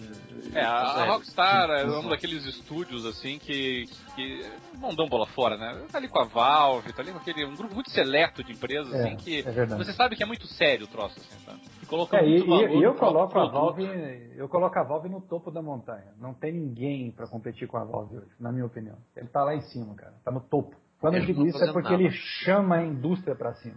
Mas ele mesmo leva não o fazendo patamar nada. pra cima. Oi? Mesmo não fazendo nada. Em que sentido? Tipo, não entendi. De jogos, de jogos, né? Lançar novos Ah, jogos. Ah, como, ah, não, como não? É, Portal. Tá, mas dois. faz, faz o quantos Team Fortress, saiu... Team, Team Fortress 2. Tá, mas faz quantos anos que é, é, Left 4 Dead. Sim, mas há quantos Ué. anos saiu o último jogo da Valve? Não, mas é o que eu ia Left dizer 4 na Dead 2 sequência. foi, é. foi ano, ano, uh, início do Não, ano passado ou final do ano retrasado? Po- Portal 2 faz uns dois ou três anos que saiu. Acho que foi acho que tá, tá fazendo acho que dois anos agora. Mas é que eu ia fazer só um adendo. Eu ia dizer o seguinte: a Valve tá no topo da montanha, mas a Rockstar tá no céu. Tá lá Tá nas no. Olimpo, né? Ela tá no Olimpo, cara. É, A Rockstar hoje, um jogo. hoje, hoje ela é inalcançável. Hoje ela é, ela é one of a kind. Não tem mais ninguém pra estar no mesmo patamar que ela. Ela faz com que a experiência que a gente tem na Valve, que pra mim já é inacreditável, jogar Portal 2, por exemplo, e Portal e Half-Life pra mim são experiências fantásticas, mas cara, o que a Rockstar me propio- proporciona em games é algo inacreditável. A, verdade, a Rockstar, a, a, a Valve não proporciona mundos pra você, proporciona pequenas experiências ótimas de, de um terço do, de um mundo. A Rockstar te dá um mundo inteiro pra você brincar, né? Toma aí, ó. É, é, não, tem, não tem nenhuma empresa hoje em dia que crie mundos, crie universos como a Rockstar, né? Hou- Houve por um tempo a, a Blizzard, mas atualmente é realmente só a Rockstar. E o e eu acho que a e a Rockstar tem todas as condições de concorrer com ela mesma para jogo da geração, né? Porque GTA 4 pode facilmente figurar no, no- entre os melhores, Red Dead Redemption pode facilmente figurar entre os melhores, e agora o GTA 5, né, pode ser Rockstar contra ela mesma, entre os melhores títulos de toda essa geração. É, Só É. que eu acho que o grande trunfo da Rockstar é a inteligência de quem comanda aquela empresa. Porque, por exemplo, se você pegar uma, uma, uma EA da vida, é, uma Activision, pô, puta, fizeram o Call of Duty lindo, Call of Duty, o Modern Warfare, foi sensacional. E aí eles descobriram né, a, a fórmula do pote de ouro e, e, e começaram a lançar um atrás do outro, desesperado por grana, desesperado por grana, desesperado por grana, e uma hora aquilo vai morrer. E eu acho que a morte vai ser talvez não tão Tá rápido. chegando. É, mas eu acho que assim, não, não aguenta mais, eu acho que, que 5, 6 anos de, de, de, de, de- de saindo todo ano um Call of Duty novo. Olha, Que é o Virou FIFA. Você Virou já, FIFA. você já pode ver o desgaste dessa franquia. Esse ano tem lançamento do Call of Duty Gus e ninguém está falando nada disso, que o lançamento é mês que vem. Olha só, você Ou o ideia, desgaste cara. da franquia que levou isso aí. A gente tá esperando esse GTA V tem mais de ano. Nós ficamos extremamente tristes na hora que a Rockstar anunciou o ano passado que não iria ser lançado em maio, e sim em final de setembro desse É. ano. Pois Né? é. Que eles precisavam lapidar mais o jogo deles. Ma- Mas o que, que eles estão fazendo? Eles estão construindo uma coisa que, que, que é, é claro que vai vir a piadinha, né? Mas que cresce o tempo todo. Né? é uma coisa que. É uma coisa que. De tempo. Acordei que- aqui de novo. É, se empolgou, né? O- É uma, é, é um- é uma franquia que só, que só, só cresce em nível de, de, de seguidores e de jogadores e, e que. De tamanho, de É, envergadura. de de- tamanho, exatamente, tudo isso aí. né? É, tudo isso daí. E, e cara, eu, eu, eu, que frear eu o vejo. Gilson que já é, não sabe onde vai parar, né? Não, cara, eu vejo GTA saindo do GTA 10 daqui 30 anos e vai estar fazendo um sucesso absoluto ainda, porque a coisa só melhora com o tempo, É. entendeu? Ô, Diferente do Modern Warfare, que vira sempre mais do mesmo todo ano. Ô Nilson, até porque GTA 10 vai sair daqui 30 anos mesmo, cara. Não, é, não vai sair daqui daqui, daqui, daqui 5, 6 anos. Esse, esse, esse- aí que tá o segredo, né? A Rockstar demora, cara. Dá- A gente sente falta do jogo, né? Eu não consigo sentir falta de Call of Duty. Todo ano tá, tô jogando 3, 4 na minha cabeça aqui. Ela dá tempo da gente sentir saudade dos jogos dela. E essa é. É. a característica de todas as grandes empresas que nós mencionamos. Quer dizer, É, a, Val, Valve, Valve não tem pressa para lançar, a Rockstar não tem pressa, a Blizzard não tem pressa. Entendeu? As empresas que fazem o troço com controle de qualidade decente, entendeu? Não é uma coisa atrás da outra, não é, não é puro caça-níquel o troço. Aí eu também me pergunto o seguinte: é, será que essas empresas que estão lançando jogos todo santo ano têm o mesmo retorno é, financeiro, como, como por exemplo aconteceu com agora com a Rockstar de ultrapassar um bilhão de dólares com um jogo em três dias? Não, mas somando, né, pô, É, talvez. mano, né? tem. É, a Activision tem. no volume, certeza. Eles ganham no volume. E a Activision tem um retorno Tem. fantástico e pode até falar que pelo volume de jogos que ela lança, é até maior do que da Rockstar. Sim, Ah, exatamente. É, mas o, mas o problema é que chega uma hora que você fica autofágico o negócio. Sim. Foi o que aconteceu, por É. exemplo, com os jogos musicais. Sabe? Você tinha plenas condições de fazer o troço com calma, de forma ponderada, de forma é, proporcional ao tempo, né? E, e- e lu- lucrar muito com cada lançamento. É que os Mas jogos, os musicais, em, em vez de lançarem um por ano, lançavam três, quatro por ano. E aí o que aconteceu? Aí chegou um. Aí finalmente os últimos lançamentos estavam todos deficitários porque não tinham. Ninguém não tinha aguentava mais. Bom, mas, mas a gente tem dois por ano, né? Tem o, o o Black Ops sai, o sai Black Ops e, e Modern Warfare quase todo ano. É, então e isso um- me um impressiona por ano, que isso não, né? não se torne canibalístico, assim, sabe? É, é porque no- nos jogos musicais o investimento era maior, né? Porque o grande a lucratividade estava nos periféricos. Chegou uma hora que todo mundo tinha os periféricos. Mas ainda assim, eu me surpreende, entendeu? Que os jogadores que são fãs aí de jogos de tiro precisem desesperadamente mudar de jogo a cada 4, 5 meses, entendeu? E que é só uma atualização de mapas. Nada além disso. Não, só que, só que é uma, uma estratégia empresarial muito arriscada, porque eles estão matando as propriedades intelectuais de cada deles. Pode ser que daqui eh, 10 anos uh, uh, a, Activision nem exista mais, por mais que tenha ganhado muito dinheiro nessa época. Por quê? Porque eles mataram uma franquia que vendia bem, que ninguém aguenta mais, e eles não conseguiram desenvolver na- nada mais à altura. Isso pode acontecer, a gente viu acontecer em diversas empresas aí da indústria. Sim. E Agora, eu acho muito difícil que isso ocorra com uma Rockstar, porque ela faz a coisa com muita cautela e muito bem feito, né? Isso tá certinho.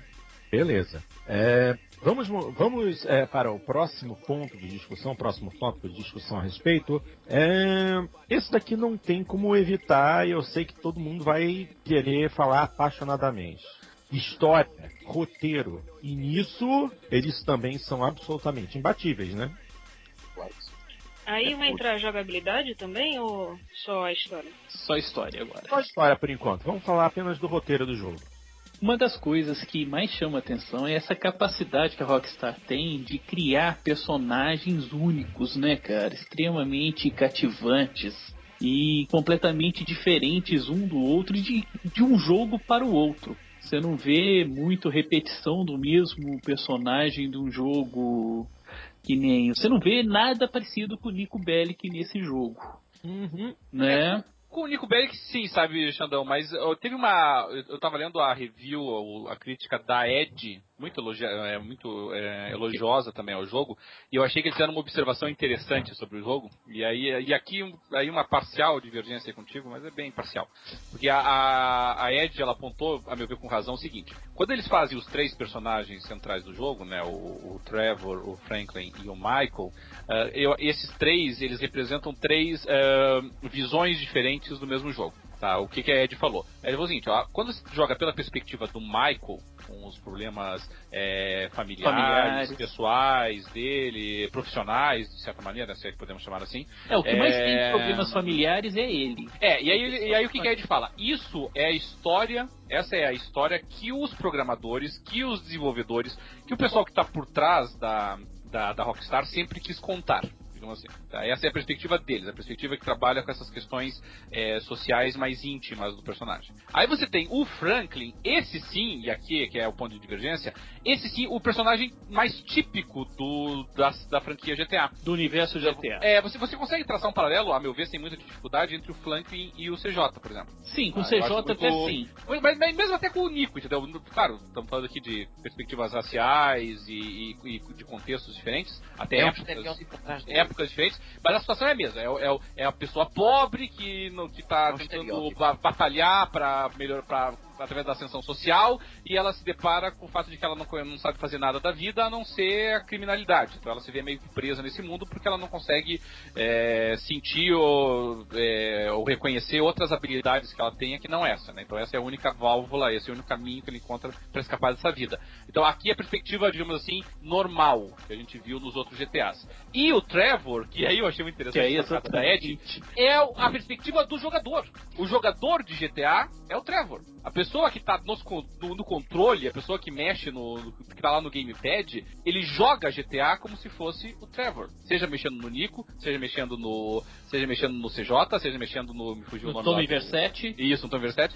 É, é, é assim que ele joga, quer dizer, é, é aquela, é aquela, aquela catarse, aquele negócio de destruição, aquele troço agressivo, batendo em tudo e destruindo. Sociopático, né? Totalmente, é, totalmente sociopático e psicopático, entendeu? E é assim que o jogador joga, é claro, é assim que a gente joga. A gente joga lá, a gente não tem paciência pra parar no, no semáforo ali, vou ficar aguardando agora. Não, a gente vai cortando, vai atravessando. Quer dizer, aquela coisa que é puro impulso, pura destruição, ah, né? E, então eu achei muito interessante essa visão da Ed dessas três perspectivas diferentes da história e eu, eu concordo com eles, é por aí mesmo. O Trevor é o jogador, o, o- Franklin é o personagem tradicional do, do GTA e o Michael é a história que o desenvolvedor quer contar, que é uma história cheia de cutscenes, cheia de, de recheadas. de- Aliás, é a, a história que é, É. mais trabalhada, né? É, é a a que mais mais madura. tem nuances, é a mais madura e é a que mais tem repercussões. Essa é a história do roteirista. É, e as outras, na verdade, gravitam em torno da história, da história Exatamente. dele, né? Apesar de você atuar com os três, e você falar que os três são protagonistas, o Michael é mais protagonista do que os outros dois por causa da história dele gravitar muito mais elementos. Ele serve de, de vértice para os outros dois personagens, né? Exatamente. O, E Trevor, perfil o Trevor e o inédito, Franklin, eles são personagens que não têm ligação entre si, né? É através- Gravitam em torno do Michael. É, exatamente. É ele que serve de ponto de referência. Até as missões a gente dá pra ver que a- as missões do, do Michael elas são, pelo menos as. Eu tô com 40% do jogo, as missões do Michael elas são muito mais profundas, né? Sim, é, muito mais bacanas. Não sei se vocês terminaram aí, se você tem alguma missão com, com os outros dois lá que. que... Não, to- todos eles têm partes interessantes, né? Mas eu acho que a história que o roteirista próprias, quer contar é desse cara. Mas É, o arco central envolve o Michael, Sim. do início ao fim. Mas é, mas é imbatível. Eu realmente eu até estou fazendo um esforço aqui. Na verdade, é o único concorrente em termos de história que eu consigo encontrar ao GTA V é precisamente o GTA 4. Entendeu? Eu não tenho, eu não consigo encontrar, assim, sabe? Teve algumas boas perspectivas aí, mais limitadas, é claro, em BioShock, em, até em Red Dead Redemption, né, para não fugir aí.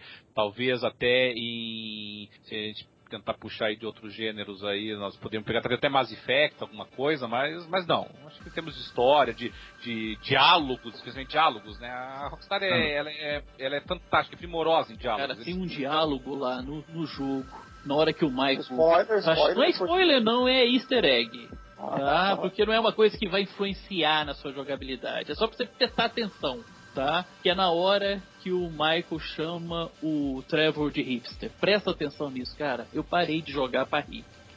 Não, é. Não, o humor. Vocês vão ter um é momento que os genial, dois vão cara. estar juntos e vai ter um diálogo longuíssimo em que o Michael vai chamar o Trevor de hipster. E eu ri muito. Eu Ah, ri é, essa parte é Eu ri Mas- muito. O, o que eu Ah, acho. pô, é Life Invaders. é, Os caras tiram uma- umas coisas assim, umas sacadas É pra. tão complexo aquele mundo que você confunde com o seu próprio. Sim, sim. é, e, e se você vê linhas gerais, apesar de eles estarem fazendo uma paródia, ou mesmo fazendo uma crítica, é, é- é- tem muito da, da realidade, né? É, é o Life Invader, é o Blitter, né, cara? Que você vai pra ver as postagens do dia, né? Do que é o Twitter deles, é o Blitter, que é engraçadíssimo. E você vê ali vários personagens de outros jogos postando ali, cara. Muito legal. Muito É, e- e- engraçado. E, não é só isso, é, é o alto e baixo, porque tem drama, tem piada, mas tem, tem, tem, tem comédia, tem. Equilíbrio, né? tem- cara, é- é- não- por, por exemplo, você pega uma história de um. De um novamente você tá Uncharted. É, é boa a história, é legal? É. Só que é uma coisa linear, tem uma piadinha ali e outra aqui, só que é sempre um foco. Esse aí não. É, é, é uma história que vai te envolvendo, né? Tem hora que você tá emocionado, tem hora que você tá morrendo de rir, tem hora que você tá nervoso, tem hora que você tá estressado, tem hora que. É, é, é, é muito, é muito, muito bem bolado. Tudo, todo o envolvimento do jogo e como você sente a diferença da história com cada personagem. Quando você, Yeah. vo- você tem sentimentos diferentes com cada personagem que você está jogando, porque a história deles, por mais que se encontrem no meio do jogo, são histórias diferentes, né? E o- isso o que é sensacional. E, o E a troca. Pode falar. Fala, fala Janine. Fala. Não, a, a troca de personagens durante as missões, durante. entre uma missão e outra, também é muito bem encaixada, né? É. Assim, eu pensava que ia ficar um pouco confuso você ter três jogadores numa missão, a mesma missão no mesmo local, fazendo tarefas diferentes, mas não é, é bem intuitivo. Né? Então, enfim, eu, Tá. eu fiquei satisfeito com isso. É uma coisa que tinha tudo pra dar errado e dar certo demais, né? Outra coisa. Mas não é, não, é certo, não é certo só, né? Como você falou, é certo demais, cara. Tá muito bem amarrado mesmo. O enredo, o enredo é tão bom que. E, e- e outra coisa que podia dar muito errado era aquelas side quests que, que vão pipocando no, no- na tela, né? Uhum. Aquela, aquela- aquelas submissões já. É dos estranhos, né? Exato, É, sim. Que- aleatórias. que- né? Loucos e estranhos. no- nós mesmos podemos fazer o enredo. Eu, por exemplo, eu sou polícia de profissão e num, num dos roubos no, no- naquela, naquelas caixas de saco de dinheiro, né, eh, que acontece muito durante, durante o jogo, o que é que eu fiz? Eu matei o polícia, roubei o carro patrulha para atropelar o assaltante da, na saídinha de caixa para entregar o dinheiro à, à donzela. Ou seja, o meu senso de justiça é tão Trevor matei um polícia para usar o carro patrulha para apanhar o ladrão para entregar o dinheiro. Não, você matou o policial pra pegar o carro patrulha pra agradar a mocinha. Não, não, não, não, não. Não, eu matei o polícia para poder usar o carro patrulha para matar o ladrão. Ou seja, o enredo foi isso que eu fiz. Eu fiz aquele enredo. Por isso, é, é, é, é, é absolutamente fantástico. Aquela, aquela situação de, de nós termos o, o Michael, que é o, o personagem pseudo rico, mas que quando fala não sabe dizer nada de jeito. E depois temos o, o, o, o preto do gueto que fala a preto do gueto. E depois o, o, o sociopata do, do, do, O Trevor lá, do do, Trevor do Redneck, né? É, o Redneck. sociopata americano. redneck. É, redneck, cara, perfeito. Hillbilly Redneck puro. Aquele, aquele Cara, homofóbico. tosco, interiorano, preconceituoso, É, é, homofóbico. misógino, homofóbico. Trigger é tudo que pode ser de ruim, cara. Exatamente, é, é, é, é absolutamente genial. E nós ainda termos o espaço para fazer o nosso próprio enredo nessas, nessas submissões, vá, é, é, é absolutamente genial. Uma coisa que me ocorreu aqui sobre a história, né? É, a gente tá acostumado, né? Nós mais, mais velhos aí, mais, tem mais de 20, 20, 22, 25 anos, com, com as histórias dos anos 80, né? Onde era normal ter personagens assim não politicamente corretos, né? Como o Trevor, por exemplo. E hoje é difícil a gente encontrar isso em filmes e nos games também, né? A, a- a ser politi- politicamente incorreto é, é algo que, que causa comoção popular. E, e GTA já, sozinho, já causa uma comoção po- popular, da, da galera que critica games assim. E de uma forma apresentar um personagem tão amoral que nem o Trevor, É, né, cara? O Trevor É no de uma filme- coragem ímpar. Cara, Eu te, eu, te, eu te pergunto, tem algum filme, assim, blockbuster do nível que o GTA é pros games, que tem um personagem tão amoral assim nos últimos anos? Eu já não conhece mais. O Trevor, você não pode nem falar, ele é um anti-herói, cara, que ele não tem nada de herói, ele é um vilão. Do início ao fim do jogo, ele é um vilão. Não, o Trevor é um Hannibal que você gosta dele e quer que ele se dá bem no final, cara. Ele é, é, exatamente. Cara. Ele é um Walter White, cara. Só que assim, ele é ele, em vários níveis assim de ser, de ser mal, cara. Porque eu- ele não tem uma dupla. Não tem uma parte boa dele. Não, não, não tem nada. Não tem nada que possa dizer isso aqui é puro. Nem o relacionamento dele com a mãe, você pode dizer que é puro. Como é que é o nome daquele urso lá mesmo? O senhor Framboesa? Como é que é o nome?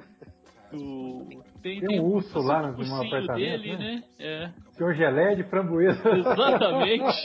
Ah, Cara, é muito legal. Um outro easter egg não é spoiler, porque não influencia em nada na jogabilidade. É o seguinte: quando ele vai para aquele apartamento dentro de Los Santos, que é de uma mulher, tá lá escrito aquela frase, em inglês, né? Comer, rezar, amar. Não, é, é, é aquela, né? É Eat, Pray and Love, né? Exatamente, comer, rezar, amar, né? Dá- Cara, dá- dá- ele depois né? que ele fica uma semana, você entra, você vai ver no apartamento, ele tá todo zoneado, e lá tá arriscado, tá lá, beber, cheirar, fuder.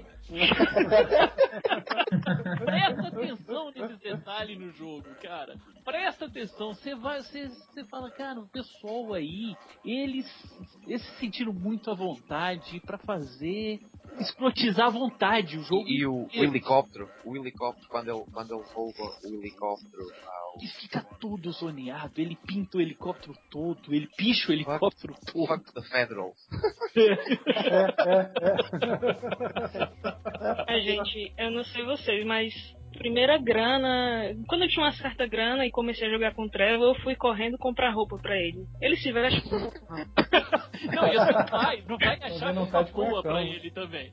o meu só anda de terno. Não, e é Não, tanto e o. Teno? O Teno nunca veste direito. O Teno é curto.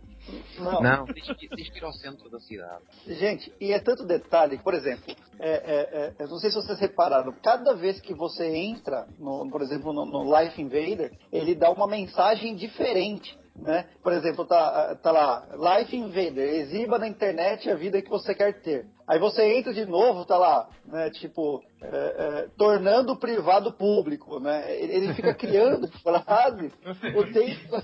Isso é uma pior, e é uma pior que a outra, é uma mais ofensiva que a outra. É, olha lá, respeito social por si próprio. Cara, é, é cada uma. Divulgue tudo. Né? Aí vo- você entra, você entra no, no escritório do Life Invader, né, que, é que é uma passagem do jogo, né? Tá escrito tá- tá no fundo, né, tem uma parede escrito assim, privacidade e um X em volta, tipo sem privacidade zero, né? É, então é, é tudo coisa que você faz alusão a coisas da vida real. E, o- e o que é muito mais divertido do que se fosse realmente a vida real. É, é, é, por exemplo, os carros. Os carros são, né, são cópias de São réplicas são de réplicas carros. de carros A reais. gente consegue identificar carro por carro ali. O Exatamente. outro consegue identificar todos. É, exatamente. Life Invader é, é claramente o Facebook, até Não o tem- você não tem dúvida nenhuma disso, né, cara? É. Não tem como Inclusive, você. co- inclusive quando você conhece o dono da parada, né? É, o dono é um misto de. do Zuckerberg, né? Com o Steve Jobs. É, é um misto mesmo, dos dois. Exatamente, mas Né? essa que é a graça do jogo, cara. Esse aqui é o sensacional na história, é cada detalhezinho. Se você entrar num barzinho, lá no fundo vai ter uma plaquinha escrita alguma piadinha referente a alguma coisa da, da, da realidade. É, é, e essas, esses detalhes que, além da história, que também dá todo um ar especial pro jogo. E apesar que isso, isso, isso todo GTA é assim, né? Só que parece que ele tá recheado. Não, mas, Mas esse é esse elevado a uma potência até então não, não vista em qualquer outro tipo de jogo. É. De, de imersão, eu não vi em qualquer outro tipo de jogo esse, esse tipo de imersão.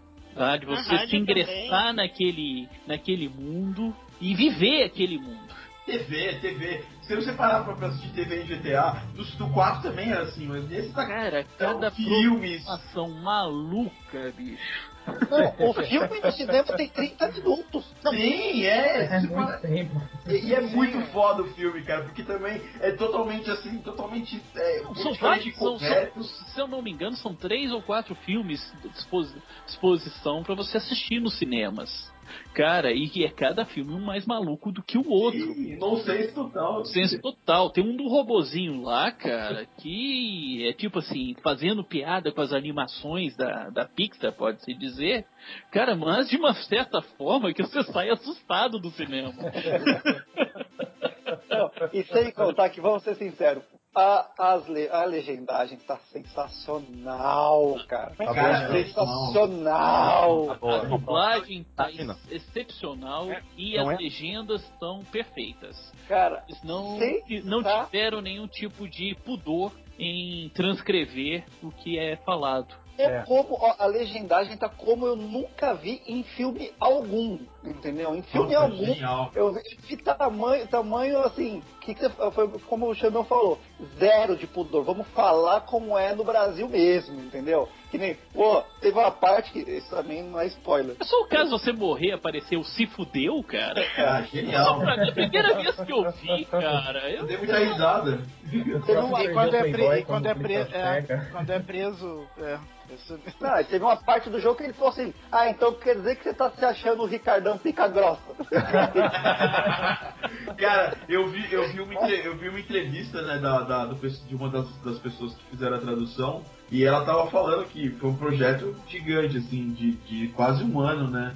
E, e que eles não podiam contar pra ninguém. E, ele- e o pessoal que trabalhou nessa equipe, é- todo mundo é fã, muito fã de game, né? E jogava GTA. A maioria já jogou GTA 4, GTA Vice City, né? E, e aí eles, eles, iam, eles iam perguntando, pô, será que a gente pode tomar essa, essa liberdade poética aqui? E mandava pra Rockstar. E, e com o tempo a Rockstar foi dando, foi dando corda, liberdade pra eles. E, puta, é mais uma, um ponto pra Rockstar, né? Porque a gente que trabalha assim, meio que, meio que longe, assim, um pouquinho mais perto de algumas, de algumas produções de dublagem ou de localização de jogos, a gente sabe que as, as empresas elas, elas deixam a galera presa, né? Tipo, ó, tem que ser isso. É, Ah, não, mas- um, um, um texto É. imutável, né? Pro cara É, ler ali sem ver nada. Exato, exato. E, e as empresas que fazem a tradução, elas não têm muita liberdade. Não foi o caso do GTA, do GTA V. A a galera teve liberdade total. Chegou um momento, ela tava falando na entrevista, que a Rockstar é, já não, não tava mais assim, só provava pra ver se tinha algum contexto, assim, mas é, eles davam- deram toda a liberdade pra eles. Não, isso Será que que é. se eu meter a minha, a minha dashboard em português, será que o meu jogo eh, fica com a dublagem? Não, Fica, dublagem não, é só que- le- dublagem é- legenda. é- Só é legenda. Só legenda. Dublagem não, não, não teve dublagem, não. Não, o, Mas ainda o- bem que não é dublado. Ainda dublagem em não português não teve, só tem a dublagem original do. é, Assassin, Ainda bem. É, Veja também. em português. Tá certo que tem algumas gírias que talvez você não entenda. Por exemplo, é, é nós na fita, truta. o negócio é muito doido, né, Ah, cara? mas Que é- entende, ele, ele, ele gosta de, de Capitão Nascimento, ele gosta de Tropa de Elite, então ele tem, entende tudo. Ah, eu, É. eu assisto, assisto Polícia 24 Horas. Ah, então você vai ver. Próximo tópico pra gente discutir. É, agora sim, a Jana queria saber se já estávamos falando a respeito dela, ainda não era, vai ser agora. Jogabilidade. E pode até começar, Jana. Vai lá. Bom, é, a gente já tinha falado no podcast anterior a respeito da dirigibilidade, né? Uhum. Que a gente começa. Não, vou, não vou falar que é spoiler, mas alguns jogadores. Alguns jogadores, alguns personagens, tem, cada um tem a sua habilidade, tem as suas características, alguns são melhores atiradores, outros dirigem melhor. E assim, o que ficou. A primeira coisa que eu notei no início do jogo é, foi justamente que tiraram a parte de. Ficou mais arcade, né? E eu acho que ficou bem melhor assim. Por exemplo, no GTA 4, quando eu jogava com o Nico, que eu ia roubar um carro, não sei se vocês lembram, mas pra gente dar a partida no carro, a gente tinha que ficar alternando o LT e o RT, né? Sim. Então, assim, era tanta simulação, até na hora de você ligar o carro, que às vezes perdi um pouco da, da diversão. Né? Então, assim, eu achei melhor dessa maneira. Agora, por exemplo, tem dos personagens, eu não sei se isso vai ser spoiler, mas é muito ruim de dirigir com ele, mas é muito ruim, eu fico com raiva dirigindo com ele. Enquanto tem um outro que eu pego uma moto, eu pego qualquer veículo e me sinto à vontade. Então, é, enfim, a questão da jogabilidade que eu notei mais foi essa. Também na hora de ficar no cover, eu acho que eu notei que ele sai com mais facilidade. Às vezes eu quero só colocar a mira para um lado e para o outro ele acaba saindo do cover. Não sei se mais alguém teve um problema com isso. A questão do voo com o helicóptero também achei terrível, terrível. Como eu estava falando nos bastidores com vocês, me botem para dançar, boquinha na garrafa, mas não me bote para jogar uma missão com helicóptero. Você nunca Pode teve que YouTube, pilotar tá? helicóptero no Battlefield, né, Janinha? Não, não. Eu e o Tug, a gente deve ter passado aí uma semana treinando. Mas eu acho que em relação ao GTA 4 ficou bem mais difícil pilotar o helicóptero. E o avião achei que ficou mais fácil. Olha, eu vou, eu vou mais longe na questão da jogabilidade e, e vou dar razão ao DW a dizer que a Rockstar está no céu. Porque eu ainda esta semana estava a comentar isso aqui em casa com o, o Diego, que é, é brasileiro mora, mora aqui e é, é usuário do, do PXB. E, e eu comentei com ele o seguinte: a Rockstar é provavelmente a empresa que melhor está qualificada para fazer o salto da próxima geração. Isto porquê? Porque os jogos da Rockstar e a Ubisoft também faz mais ou menos o que a Rockstar faz. Mas a Rockstar faz melhor. Que é pegar num monte de, de, de, de, de jogabilidades e consegui-las fundir num só jogo. Então nós temos o, o, o, o, o modo tiro do Max Payne com a condução do Midnight Club com o jogo de ténis que é o table tennis é exatamente a mesma jogabilidade. Então nós temos um monte de, de, de, de, mecanismos dentro de um só jogo, dentro de uma empresa começa a dominar uma série de áreas que faz com que a Rockstar esteja muito, muito bem preparada para dar o salto da próxima geração no que toca à jogabilidade. E depois, claro, como a gente falou, né, gráficos e enredo, eles também são muito bons. Eu vi essa comparação aí com o, com o Midnight Club, com o, o Red Dead, em alguma crítica, eu só estava querendo me lembrar de onde que eu vi isso, mas foi uma comparação idêntica também, né, dizendo esse aproveitamento das, da- Olha, eu não li, eu não li. Foi, foi, Eu li a crítica sim, do. Porto. Eu li a crítica do Porto, falando do Isso Midnight foi Club. do Jogando Papo passado, É. 27. É. É, mas- pode, pode ser que seja, mas eu não. Mas eu, mas eu tenho a impressão de que tinha sido por escrito que eu tinha lido isso, sabe? Mas enfim, isso só mostra a coerência realmente da, da análise. Oh, é o Inception, né? Tá- Não, eu, eu- só, que, só que sabe o que é interessante? Que ele conseguiu fazer tudo isso tendo uma identidade própria. É, é, por mais que tenha lá Red Dead, a influência de Red Dead Redemption, tenha a influência de Max Payne, tenha a influência de Midnight Club, entendeu? É, do- dos, dos próprios GTAs é, passados. Mas de qualquer forma, o jogo consegue ter uma identidade própria. Pô, realmente a dirigi- dirigibilidade é Midnight Club? É, só que não é ao mesmo tempo. É, é- é uma coisa muito GTA. É Isso que eu- parecido, né? Mas não é igual. é, exatamente. É parecido. Você vê que eles aprenderam a lição com esses jogos, só que eles conseguiram aplicar uma jogabilidade ímpar, que é uma coisa somente de GTA. E eles conseguiram fazer isso lindamente com GTA, GTA V, cara. Eu vou ficar rasgando cedo até amanhã, não tem jeito. Sobre a dirigibilidade, é, só complementando o que a, o que a Jana falou, realmente o helicóptero tá muito ruim, cara. Tá, tá horrível pilotar. Assim. Muito ruim mesmo. Eu, eu piloto helicóptero, mas de rádio controle, né? Uhum. Tem um helicóptero e tal. Não tem nada a ver um helicóptero com aquilo. Seja arcade não sendo arcade. Então é, é horrível. Ele parece mais uma bola de mercúrio é, solta com, com ventiladores por todo lado. Ele balança demais, é muito ruim. Agora carro ficou bom. Nossa, desde de GTA San Andreas eu não tive experiência de pilotagem arcade tão divertida como eu tô tendo no, no GTA V. E o- a mácula fica realmente só por helicóptero. mas olha, o Xandão tem razão, no Battlefield é pior. Battlefield É, é muito mais Battlefield difícil que sempre foi helicóptero. ruim, né? Mas ali é simulação de guerra, né? É uma coisa bem mais. Mas mesmo assim, eles deixam muito bobo o helicóptero. No, Mas eles tinham, né? eles tinham a referência do helicóptero do, do Saints Row, que sempre foi tranquilo de mexer. Eles não podiam ter aproveitado. Mas no Battlefield, eu acho que a primeira experiência que eu tive de helicóptero, eu nem sei qual foi o Battlefield. Ah, um, deixa eu ver se eu lembro aqui. Foi o primeiro da Guerra Moderna, como é que era? O É, Bad Company. O- não, antes dele, teve um de Guerra Moderna já, quando saiu da, da, da Ah, o Segunda Guerra. 2033, não é? Não, eu não me lembro, eu lembro que eu não sei. É, o primeiro, rigorosamente, de Guerra Moderna foi aquele mod, né? Que, que não era bem o deles, que era o Desert Combat, né? Não, Não, era não, aquele- depois do Não era aquele que saiu. Foi o primeiro que saiu pra 360, que foi o Modern Combat. Isso, Modern Combat, obrigado. É, ali o helicóptero era um horror de, de, de voar. Era, pelo amor de Deus, terrível. É, O, o do mod, o do mod Desert Combat era tranquilo. Pois é, é, de- é, realmente. Mas tá, tá sei lá, no GTA V não rolou, helicóptero não rolou. Mas pelo trabalho que eles fizeram nos carros e nos aviões, cara, pilotar os aviões é muito bom.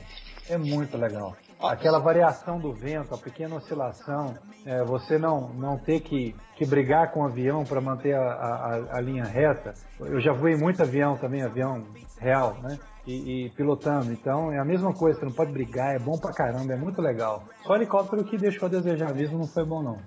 É, e, na- e na jogabilidade do avião, o importante é não esquecer de baixar o trem de pouso, né? Não, mas essa foi só ansiedade. Só, só que vocês querem ver uma jogabilidade que melhorou, a do próprio personagem. Se você. é, não sei se vocês se recordam disso, que no GTA 4, você tava, por exemplo, andando com o Nico assim no meio da rua, o Nico, você ia fazer uma. Você ia virar, né? Dar uma meia volta, ou fazer uma curva com o personagem, ele, ele meio que tombava para um lado, assim. É, agora não tem mais. Agora ele se comporta bem mais humano mesmo. Eu acho que é, é, é, andar com o personagem também tá. Eles deram uma boa melhorada na, demais. nessa jogabilidade. bem lembrado. Ah, É muito legal o carro capotando. Você meio que dá pra controlar ele, né? Aí às vezes o- eu tô crente que o carro já parou, vai ficar de cabeça pra baixo, eu coloco um pouquinho o manche pra um lado e ele reverte. E isso a conversa truando, né? Entre eles, eles não param de conversar. Muito engraçado. Não, só que eles interrompem a conversa. Dependendo da batida, eles param de falar. É, na e batida. Mas É. eu E capotando eu retoma já um pouquinho antes, às vezes, né? Pra gente não perder. Isso, é. Que antes não tinha isso nos, nos outros jogos. Se tu, se tu batia ou coisa assim, tu perdia a conversa. Interrompia e não, não retomava. E às vezes o personagem que tá reclama, inclusive. Né? É, é, exatamente. é. Pois é, você falou uma coisa que eu tava pensando aqui. É, às vezes quando a gente tá pulando em uma superfície, parece que você tem um, um certo. Eu não tenho certeza, posso estar falando besteira. Mas parece que no carro no ar você tem algum controle Tem, em tem. relação a ele. Tem, mesmo, tem. né? Tem, tem, também. É, é, fica, isso fica bem divertido, fica bem divertido, bem legal. É, é, Tudo no ar e vai perceber que o carro vai cair meio de lado, você ainda pode puxar o direcional e tentar compensar para ele não cair de lado, trazer ele.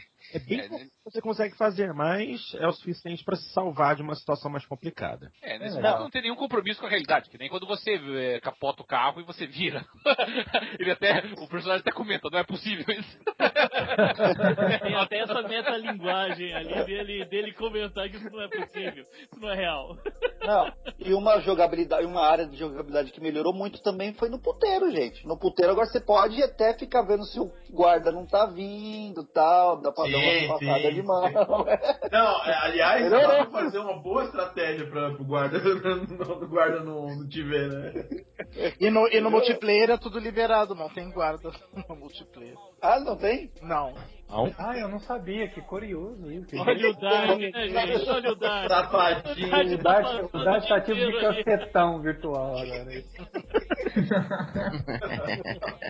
É Mas o vamos para. Uma, uma, pergunta- uma pergunta para vocês com relação às- a- a- a- ao puteiro do jogo. Algum de vocês já levou a mulher para fora? Sim. Ah. Só isso que- Prefiro não Sim. comentar. É verdade. cara, é. O Pior é que eu- tá pior é do que meu eu lado tava- agora. Na hora que eu tava levando sem querer, eu passei com um carro de fininho nela, eu não quis- ela não quis mais saber. O cara cima do pé da moça. Ô, não, Dart, pelo amor de Deus, Dart. pior foi eu, cara. Uma vez que. Não, um detalhe, que eu tava, no- eu tava andando com o carro e eu vi uma puta, só que eu tava dirigindo aquele. Sabe Ah, aqueles é. Parece um Fusquinha, tudo velho. É, Eu parei do lado da puta no meio da rua e comecei a buzinar e ela não vinha. Comecei a buzinar, ela não vinha. Daqui a pouco ela falou assim: para de me importunar, senão eu vou chamar a polícia. Aí ela pegou, ela ligou pra polícia e a polícia veio atrás de mim. Aí eu consegui a da polícia, saí andando, achei um carro novo, bonitão, fui, parei do lado da mesma puta e ele entrou no meu carro. Aí você bateu nela depois, né? Interesse mil. Serviço, paguei e depois eu matei ela pra recuperar o serviço. É um cidadão.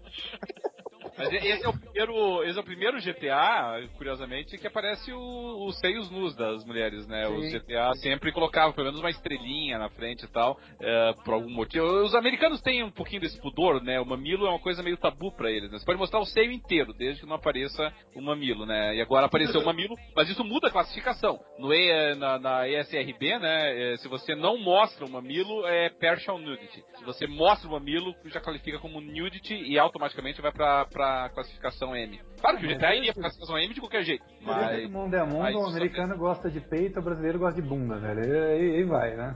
É, É, mas aí tem os dois, né? As meninas estão mais bundudas nesse aí também. também. É o que o brasileiro agora tá comprando muito, né? Confesso que não cheguei a esse nível de. Então Mas você dá, dá pra tá seguindo no jogo. É, cara. É que assim, se a gente for ficar falando de jogabilidade, não vai ter fim o podcast. Porque você, agora você entra no fundo do mar, agora você usa submarino, você tem cachorro que você controla. É o Você, grande, tem é, coisa no jogo. é, tem, tem, tem. Inclusive, joga com extraterrestre, cachorro. É, tem, Isso. tem tubarão, entendeu? É, cara, é O tanta próprio coisa. avião tem vários tipos de avião diferentes, cada um com sua jogabilidade diferente também. O jogo de tênis interno tá muito bom. É o jogo- muito Bom, bom, hein? O O golfe golfe, tá o golfe é legal. É, tá legal, mas não é assim. É, o golfe fã eu de não- golfe não vai achar tudo isso. Nossa, Mas- cara, eu gostei daquele joguinho de golfe, achei bem legal. Ah, ele é legal, só que ele é simplório, assim, né? O- Mas o de Mas tênis aí- não. mas o, esse que eu tênis, gostei. o de tênis concorre numa boa com. com. Top Spin talvez não, mas concorre numa boa com o tênis. Virtual, É, o- Virtual Tênis, né? Virtua É, Tênis. o- Com O tranquilidade. Xandão tinha falado. Só tênis que é da Rockstar, né? É, o Xandão tinha falado, né, no... no- Que ali no- o, o mini-jogo, né, era melhor do que muitos joguinhos de caixa. E aí, e aí eu não tinha, ainda não tinha jogado tênis. Eu peguei pra jogar e falei, pô, mas tem razão, cara, porque é um jogo, jogo muito divertido, cara.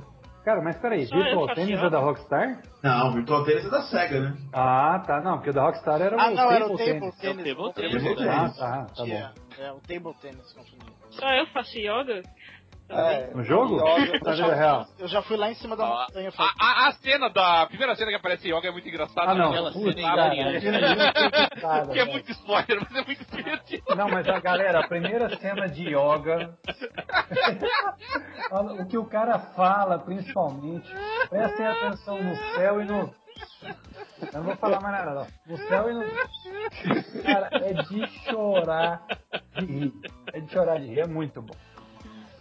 Gente, E tem dois lugares pra fazer yoga, né? Um na casa, na casa de um dos personagens, e outro no, É, mas no Monte topo de uma Gordo. montanha. Que- Um monte gordo. é. Eu acho engraçado ele falando assim, sinta sua força, seu poder como uma ereção no jovem.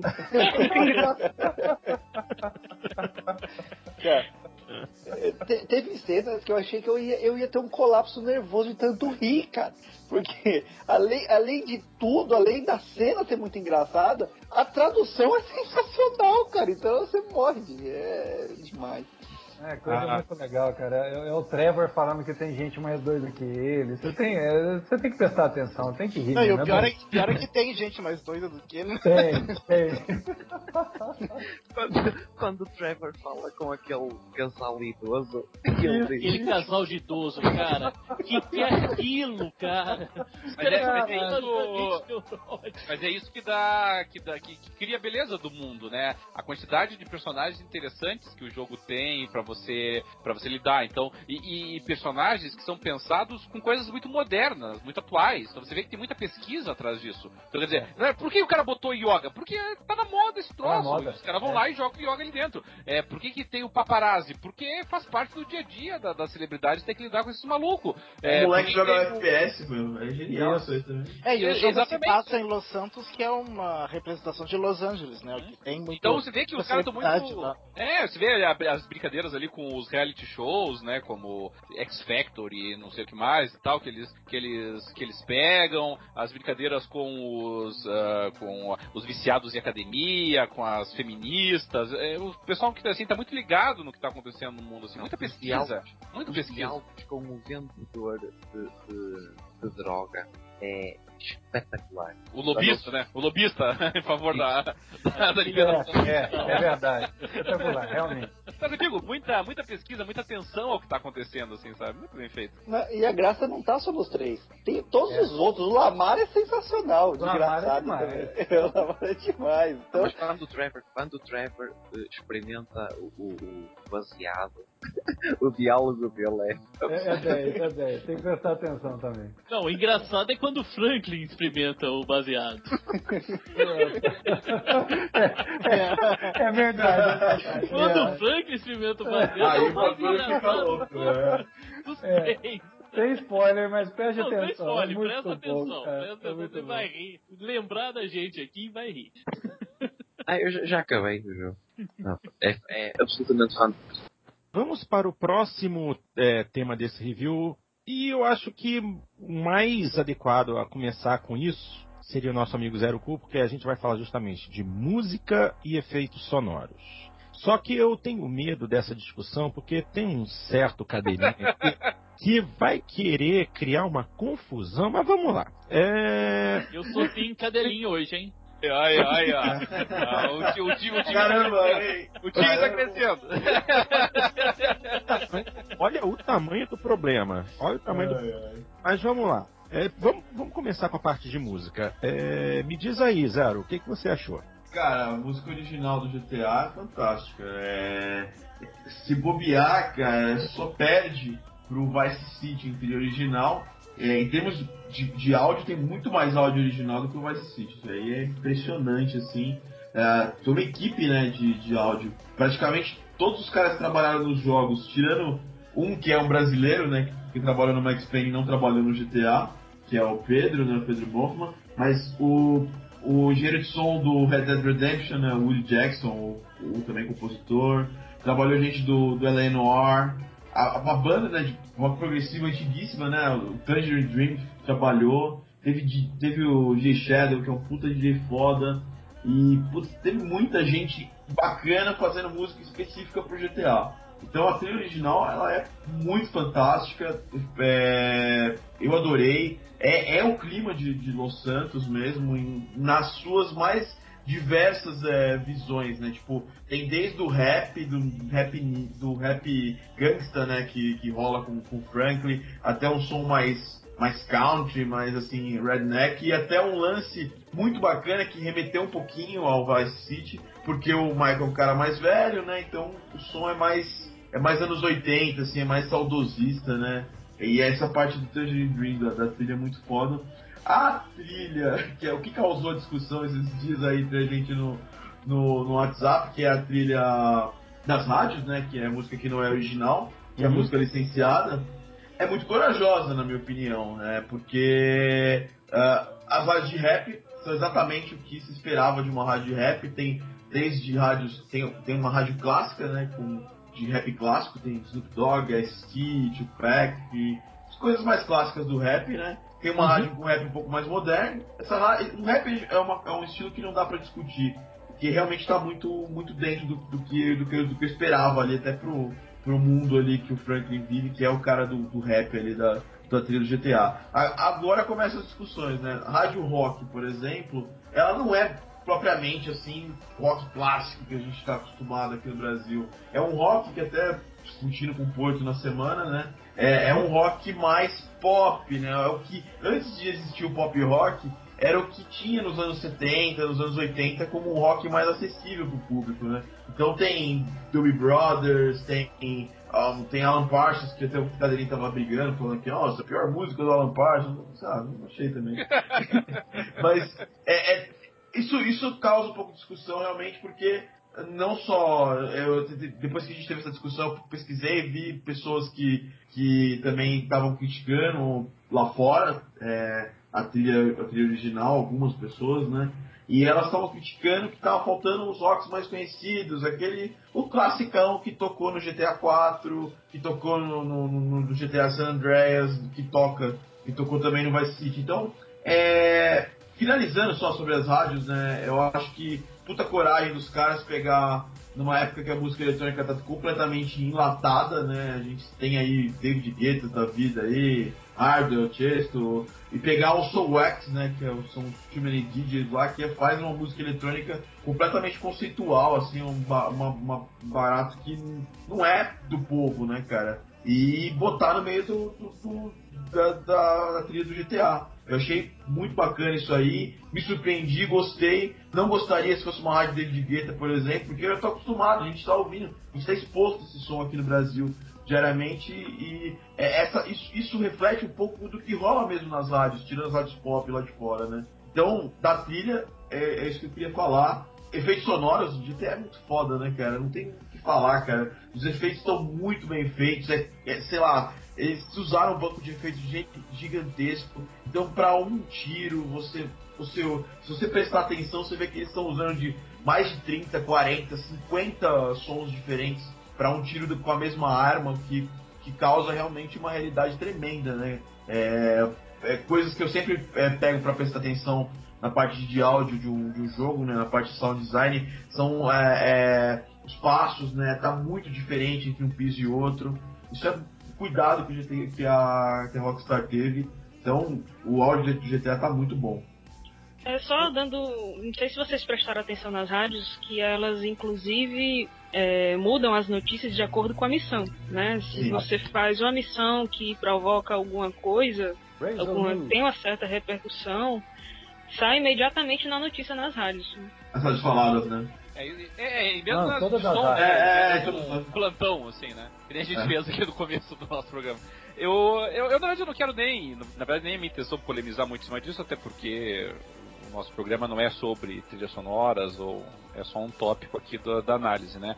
Até porque, na verdade, sim, eu concordo com o Zero, principalmente na trilha original, eu acho muito bacana, realmente, ficou muito boa a trilha original do, do GTA V. Talvez até seja um dos prêmios que, que o GTA V não leve, porque realmente tem Não. concorrentes muito fortes, mas, mas é muito boa. Isso não dá pra tirar. Ah, realmente a nossa discussão acaba sendo com relação às rádios, né? E, e a, e a nossa divergência filosófica, na verdade, é o próprio o Zero já adiantou. É, é exatamente a, qual é o critério que, que você que tem que orientar a seleção das músicas, né? O, agrada muito ao Zero, que é uma pessoa que todos nós sabemos, tem o, o podcast dele sobre música eletrônica e, e jogos também, tem o tá envolvido no meio musical, então é claro que tem um conhecimento de música muito além de nós aqui, da maioria das pessoas, sem dúvida. Só que, então eu entendo que uma pessoa como, como o Zero, que está interessada nisso, que gosta, que curte essa diversidade, essa riqueza que a música traz, esteja interessado e, e fique feliz de ver o respeito e, a, e até o conhecimento, né, que a, que né? É, que a Rockstar demonstra de, de dominar essa- essas outras áreas. O que, me, o que eu acho, contudo, e aqui que é questão filosófica, é que no momento em que você oferece uma quantidade, a meu primeiro lugar, a meu ver, muito grande de rádios, para começar por aí, acho que não havia necessidade de tanta variação, assim, tanta variedade quanto eles, eh, eles puseram, mas eu acho que você tem que apostar no certo. entendeu? Então, se você cria uma única, o que já é, a meu ver, um absurdo quase, mas quando você cria uma única rádio que toca rock, você, por exemplo, não pode limitar, primeiro, temporalmente o rock, que está limitado temporalmente, você está pegando ali rock de uns 15 anos, mais ou menos, ali, que você pega uma margem ali de 15 anos, como se, por exemplo, não tivesse havido rock depois da década de 90. Eu acho que não tem nenhum representante da década de 90 em diante, por sinal. Então, quer dizer, como assim não teve rock depois da década de 90? Teve, É. teve muito rock, teve muita Não coisa. tem, não tem uma, uma, uma rádio de modern rock. É, é, exatamente. Então faltou, faltou Até- isso. não, não, na verdade tem uma, uma rádio de, de modern rock mais ou menos, não é exatamente modern é, rock. que é mais meio punk indie, rock, é meio né? indie, é punk rock. É, que é mais É, punk rock, é. mas não é só isso que nós temos, né? Então, quer dizer, onde é que. A gente pode ficar eh, citando a exaustão aqui, mas onde é que tá lá o Muse, onde é que tá lá o Radiohead, onde é que tá lá o. o. o Incubus, onde é que tá Interpol, onde é que tá. É, Linkin Park, enfim, putz, uma variedade de bandas aí que são da década de 90 pra cá que não dão as caras, Coldplay, né, que não dão as caras por lá. E a meu ver de forma injustificada. Ou até bandas antigas que continuam tocando até hoje, U2, eh, que lançou várias músicas boas depois da década de 90, Pink Floyd mesmo, com disco 94. É, tem rádio não- metal, por exemplo. não, não, não, não tem nada de metal, entendeu? Então eu, eu acho isso uma pobreza muito grande. Uma pobreza pra quê? Pra você ter duas ou três rádios que tocam música. Tudo bem, talvez pela. pela. Eles tenham pretendido isso pra dar uma, um clima de verossimilhança, né? De botar música tradicional mexicana e, e música popular mexicana ali, mas sinceramente eu, eu acho que eu preferia ter menos rádios, mas com apostas mais certas. Eu acho que em situações como essa, que você tem uma seleção pequena de músicas de cada gênero, e aí é a distinção filosófica que eu mencionei antes, eu aposto no certo. Eu aposto, né? Eu fiz da brincadeira pessoal. né, nessas horas, assim, se você tem um, tá recebendo um monte de convidados na tua casa, né? Um monte de consumidores, você encomenda pizza de calabresa ou pizza de alite com anchovas, entendeu? Você vai pra aposta mais, mais segura, né? Então eu achei a aposta deles arriscada ah, digamos assim, podemos até admi- admirar a coragem, mas, mas perde o. Acho que perde a força que, a- que a- que o conteúdo musical poderia ter no jogo, porque tem uma grande chance de desagradar a maior parte dos ouvintes. E.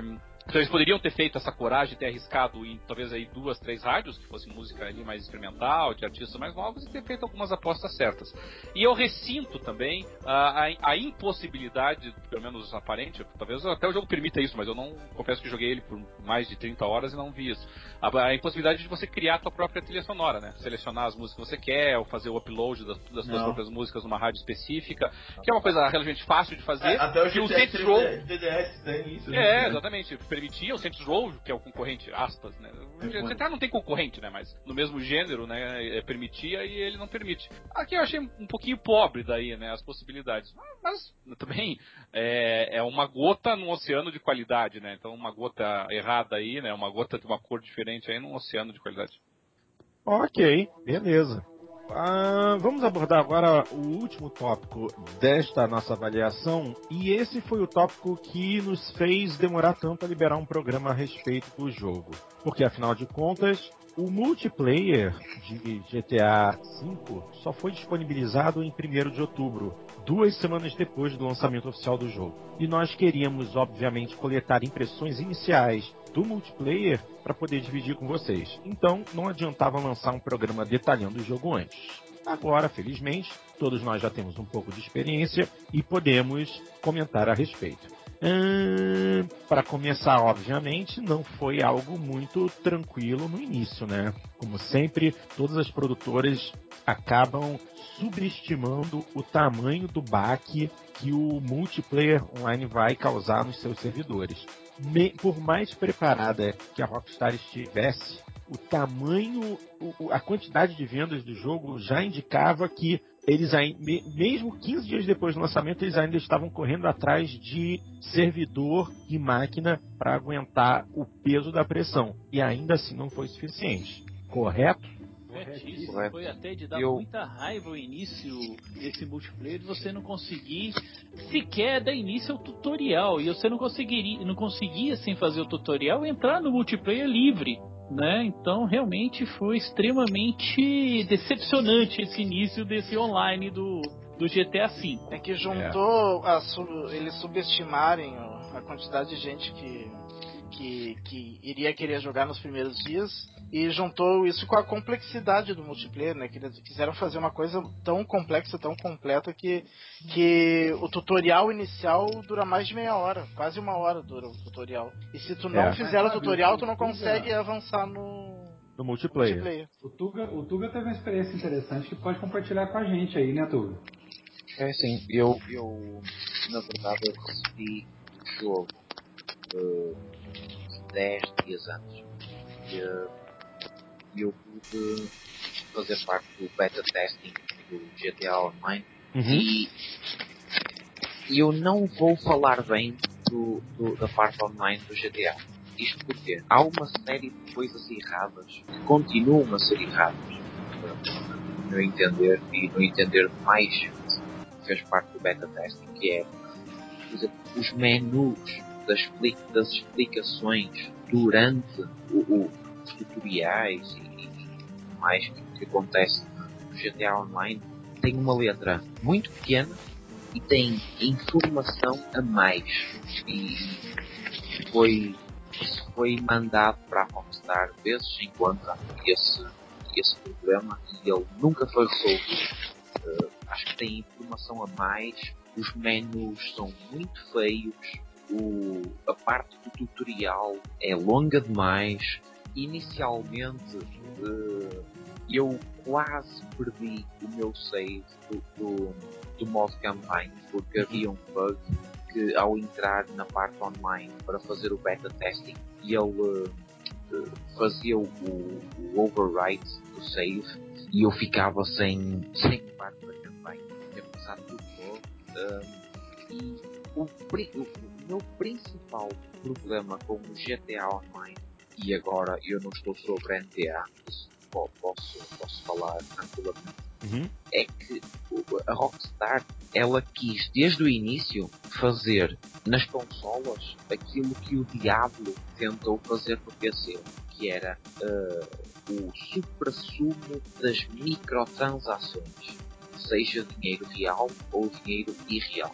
E eh, isso revelou-se um, um erro, porque é muito difícil ganhar dinheiro no GTA Online e é muito difícil comprar coisas com, com, com esse dinheiro. E depois ainda continua a existir um desbalanceamento em relação aos jogadores. Então, por exemplo, eu e o Porto podemos estar no nível 3 ou 4 e vamos fazer missões de Team Deathmatch contra uma equipa em que eles estão no nível 40. Isto continua a acontecer. Então, aquilo que, aquilo que a Rockstar queria fazer, que era o, o, o supra-sumo das microtransações e, e, ganhar dinheiro para comprar coisas, para ser divertido e trocar itens e, e, e dar um passo à frente do diabo, revelou-se até agora num tiro dos pés. Até agora. E, é por isso que eu continuo a não gostar do, do, do GTA Online. Engraçado que eu registrei-me como beta tester porque queria jogar o, a parte online, queria ver como é que era, e, e só não dou 5 estrelas ao jogo justamente por causa disso, da parte online. Eu, eu, com amigos é, é, é provável que, que, a experiência seja mais divertida, mas continua a não ser aquilo que, que, que a Rockstar tanto falava acho que eles ainda têm um longo caminho para percorrer, principalmente na parte do, do, do ganhar dinheiro.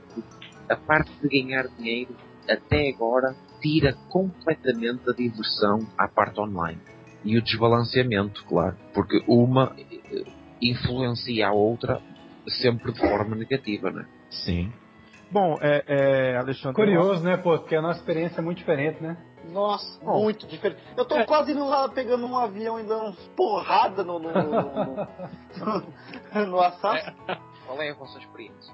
Mas então, é, an antes de, de, falar a respeito da minha experiência, é importante lembrar que a, a abordagem multiplayer mudou completamente, né, do, do GTA 4 para o GTA 5 porque eles decidiram fazer com que o, o, o, multiplayer de GTA V seja uma segunda carreira do jogador. O multiplayer de GTA 4 era simplesmente um, multiplayer amigável. Você criava uma sala, definia o tipo de jogo, chamava os seus amigos, ou então montava a sala num ambiente aberto, a gente ficava passeando à vontade, e no momento que decidisse jogar o multiplayer, aí fechava-se a sala, definia-se o modo de jogo e acabou. Agora não. É, eles quiseram fazer em estilo mundo aberto mesmo. Você tem que criar seu personagem, você tem que fazer dinheiro. É, eu, particularmente, não gostei disso. A criação de personagens está horrível. Continua sim. Sim, e ainda, era, e ainda era. O engraçado é que era melhor no beta testing do que, do que é agora. Isso é que é o mais interessante. Vocês nunca vão ver o, o, o, a criação de personagem conforme eu vi, mas posso-vos garantir que estava melhor. E mesmo assim estava mal.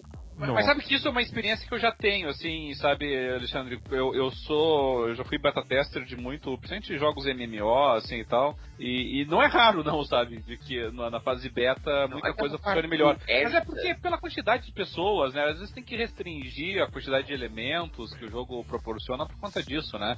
Você, né, agora, questão de meses atrás aí, eu tava fazendo não, mas, beta teste oh, oh, jogo. Roberto, o problema, o problema é o seguinte se tu queres restringir elementos, por que raio tu vais dar o, o a, a, a, característica do avô materno, a característica da avó materna? Mas... Para, isso, para isso fazias um personagem do estilo uh, do estilo Skyrim. Ou és branco, ou és pardo, ou és preto, ou és asiático, e acabou. Vocês viram é, quem é o avô do personagem? Não, quem é? Não, você pode escolher lá o John Marston como, é. como um dos, dos seus avós. Sim. É, é.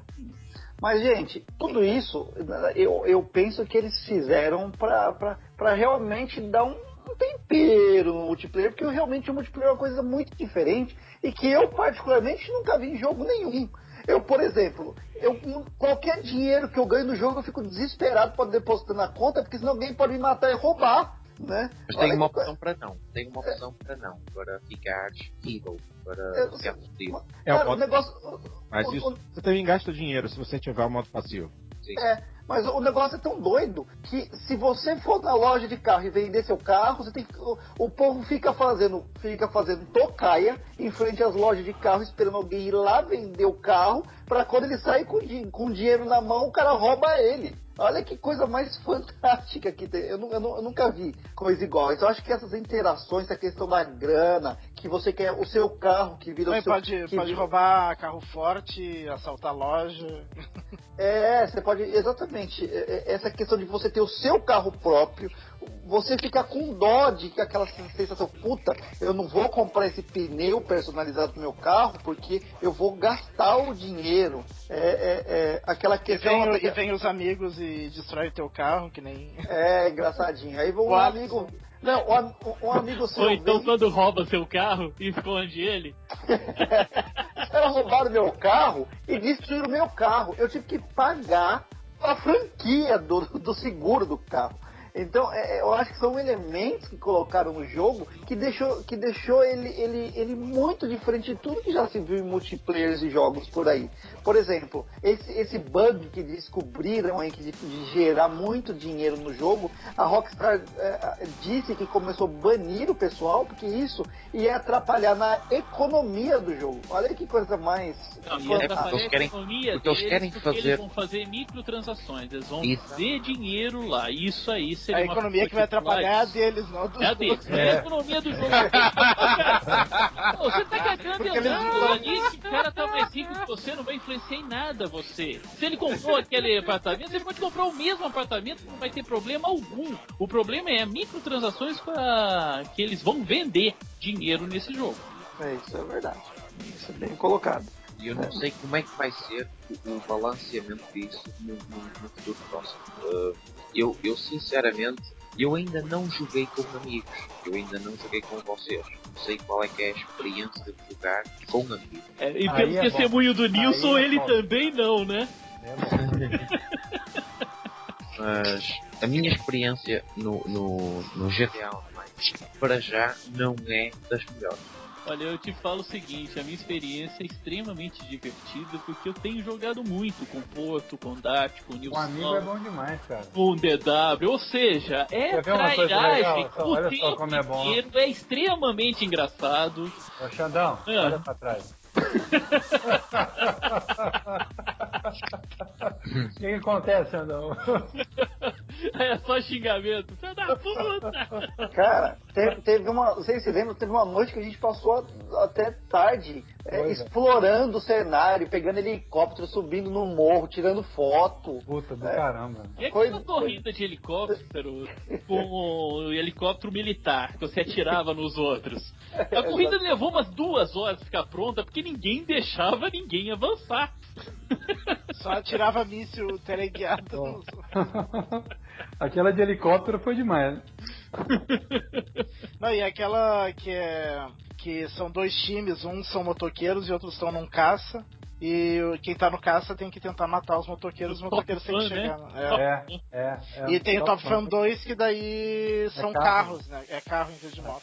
Aquela que eu levei o Xandão, levei o Xandão pro lado do, do morro lá e ele E eu fiquei, eu fiquei pelo morro ali. É O bom. me abandonou logo no início, cara. Ele. Eu acho que o Dart se matou ali, né? Não, é, apareceu, não deu dois Não, segundos. bati em do algum jogo, morro também. Dart suicidou-se. Eu Falei, tô, eu tô sozinho aqui pra matar o Porto e o DW. Não, e, Bom, e- cara, com amigos é demais, é, é top.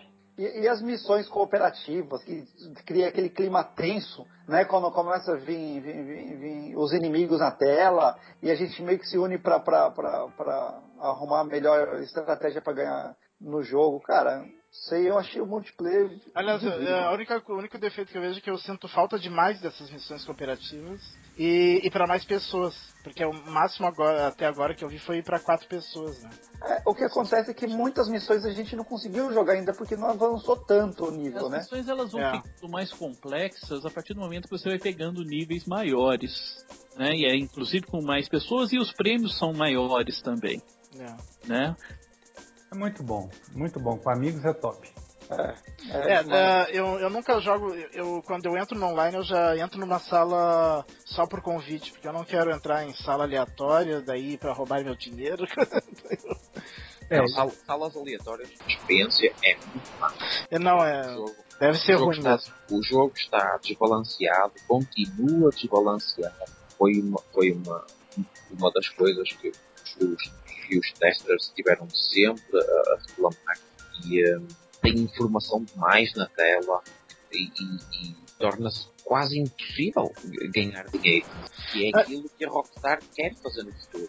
Quer, quer fazer um sistema de, de microtransações e, e esse sistema fica completamente partido. Aliás, Não, mas é jogando com amigo, a gente ganha tanta grana. dinheiro nesse, nesse jogo.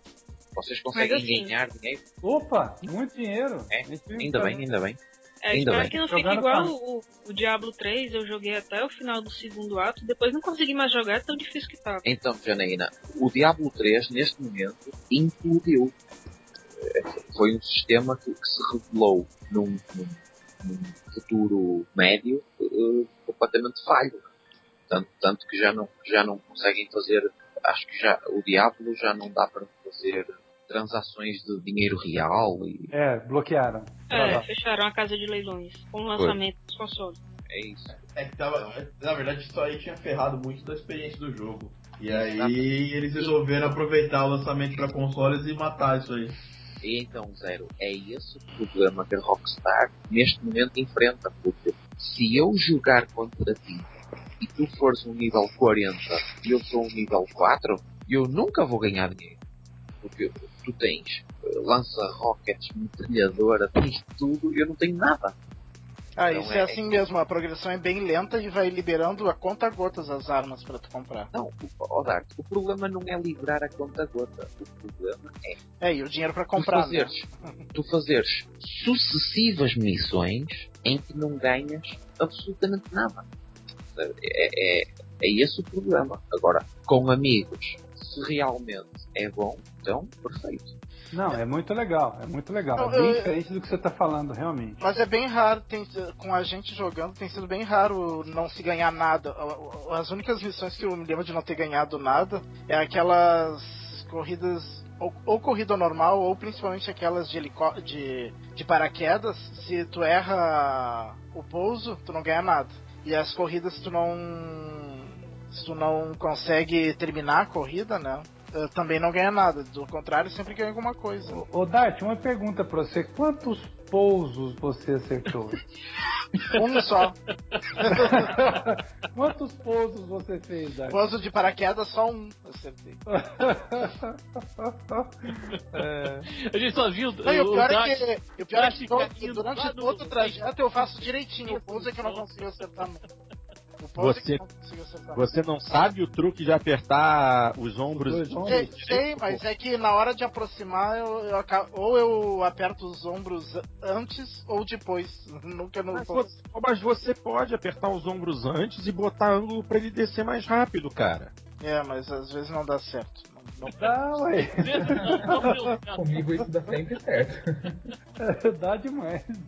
É, não, teve, teve uma vez que a câmera mudou bem na hora e me atrapalhou todo ali também. Que a câmera tava de um jeito, eu tava pro- preparado pra fazer o ângulo de um jeito e de repente a câmera mudou o ângulo. É, é. Gostariam de acrescentar mais alguma coisa antes da gente fazer o, o- um, um geral? Olha, eu, eu gostava de falar uma crítica. Então diga. A Rockstar continua a não conseguir fazer um jogo em que a gente faça o, jogo basicamente todo e, e libere muitas conquistas. E isso é algo que eu não, não, não dou grande atenção às conquistas, mas confesso que é muito chato estar a jogar um jogo 40 horas e desbloquear 250 pontos de conquistas. E hum, a Rockstar tem feito sempre isso nos seus É, ela é sempre bem pão dura com conquistas. Isso não, não me incomoda em nada ali. Não, não, não. É só é uma crítica, é uma crítica Pessoal, co- pessoal e, construtiva para. É. Não, não sou grande fã, fanático por conquista, mas É Mas, tira- eu, mas, eu, mas eu acho bom ter uma certa recompensa por pelo menos jogar bastante. né? Olha, cara, na, na condição de quem joga vários dos J aspas RPGs, se é pra ter alguma referência de mesquinharia em conquista, jogue um desses joguinhos japoneses aí, porque o troço é fera, sabe? Tem jogos, eh, tem, tem alguns RPGs, aspas, novamente, eh, japoneses que eu joguei, que eu terminei o jogo de cabo a rabo, fazendo um monte de coisa, e liberei, assim, 10% das conquistas, 20%. Porque todas as demais você tem que jogar de novo o mesmo jogo. E daí você tem que chegar, o personagem está em 55 nível, vai chegar ao centésimo, décimo nível, e aí, porque daí você aproveita o mesmo personagem, e aí você consegue liberar as conquistas. Então. tá muito à frente desse pessoal aí. Beleza. Então, a partir de agora, nossas notas. E funciona da seguinte forma: é de 1 a 10. Não temos estrelas, não temos nada disso. Pode botar meio, pode botar 3 quartos. É, vocês decidem. Estamos, vou, ser, vou ser bem liberal com a questão das notas, ok? Então, vamos na ordem que me aparece aqui na janela do Skype. Nota geral para GTA V. Alisson, de 0 a 10. Eu dou 11. Peraí, não abusa. Não abusa. Se o máximo é 10, dê 10. Qual é a tá sua? bom, 10. Beleza. Alisson deu 10. DW. 10. Nilson. 10. Cadelin. 10. Xandão. 10, sem dúvida nenhuma. Agora com certeza não vai ser 10. Quer ver, ó? Assassino.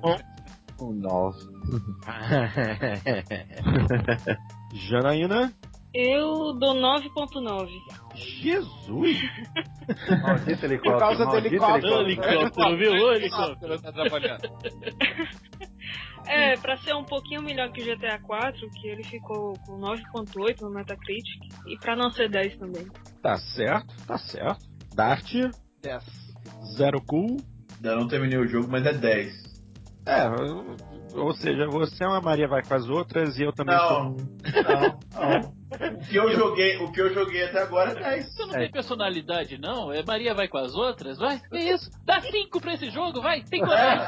Vai, seja hoje! Cara, então. É, Eu, eu acho, eu acho que o Porto tá falando dele mesmo, tá? é, é verdade. Não, não, vamos confessar, vamos confessar. GTA V é apenas um jogo de ano. Não. Não, vamos queimar, vamos lá pra Portugal. Eu queimar. quero saber, eu quero saber que jogos. Não, Não, não, lembra é, a Ed deu 5? Foi, um, foi uma polêmica do cão. Qual foi o jogo que ela tinha dado 5 lá? Que foi um escândalo quando ela deu a nota dela.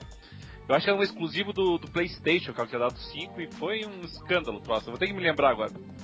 não, olha, eu, eu, dou, eu dei 9, mas confesso que é o jogo desta geração.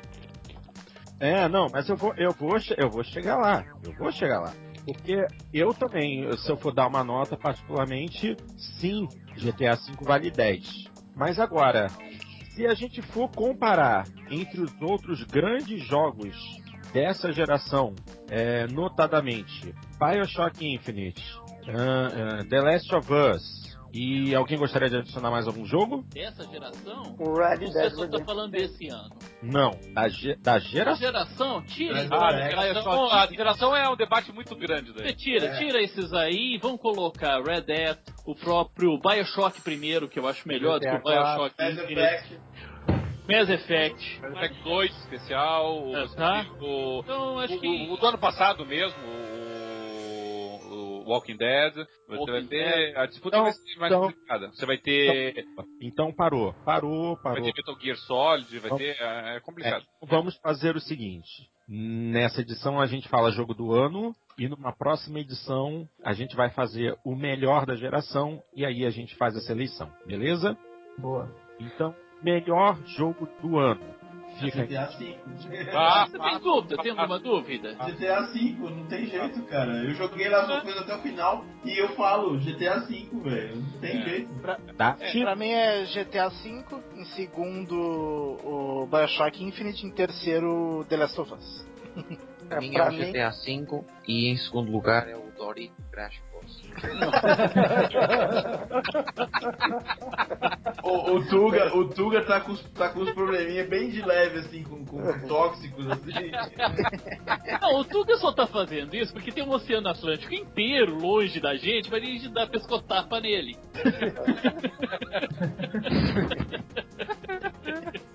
É, eu, eu, eu deste ano, sem dúvida, GTA em primeiro lugar e The Last of Us em segundo, sem, sem titubear. É, eu tô É. junto com o Nilson. Porque tô o. GTA impressionou muito, mas o The Last of Us foi surpresa demais pra mim.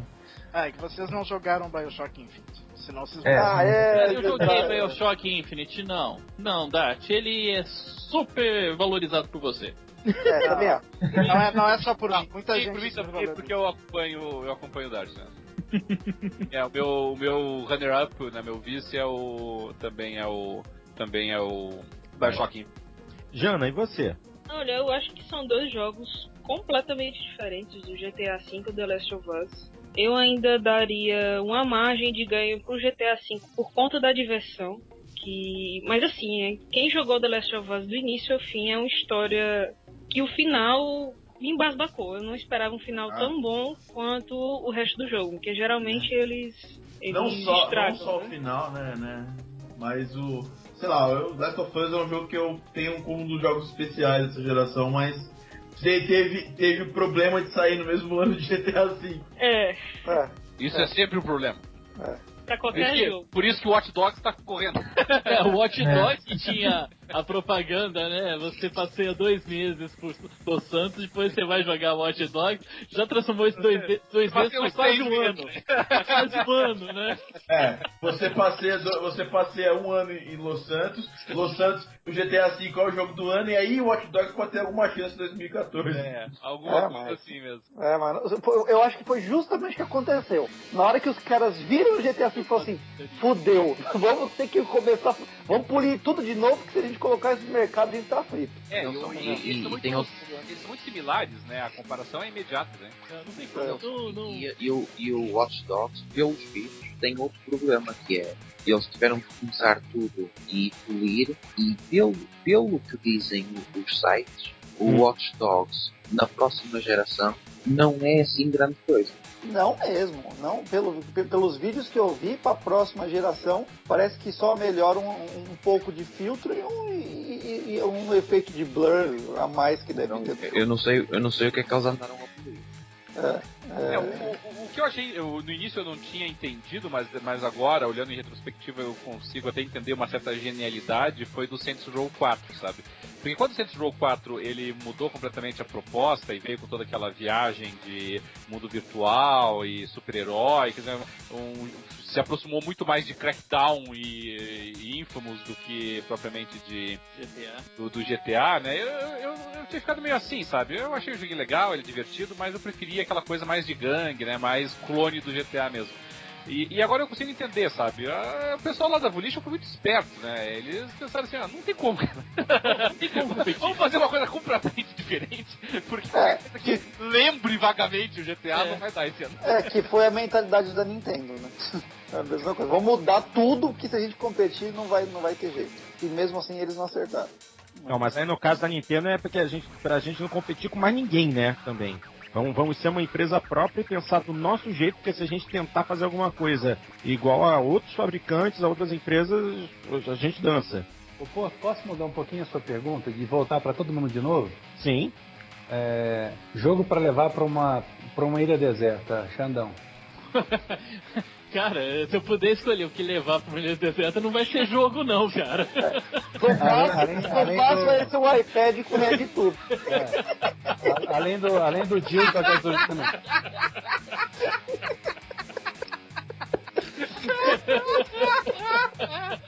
Xvideos. Olha, olha. Olha que tem criança ouvindo. É verdade, é verdade, é verdade. Vamos lá, Xandão. Jogo para levar para ilha deserta. É, é o jogo da geração, é o GTA V. Nilson, GTA V. Cadelinho? Olha, vou ser sincero, Zabe, eu não consigo responder isso. Eu tento nesse tempo aí que a gente ficou dando risada, eu fiquei pensando, eu não, não consigo, sinceramente. Estou puxando da memória aqui, é muita coisa que me vem na cabeça, sabe? Alisson? Ah, o GTA, sem dúvida. Jana, GTA V também. Tuga. Yaris. pra morrer afogado. Morrer de tédio na ilha.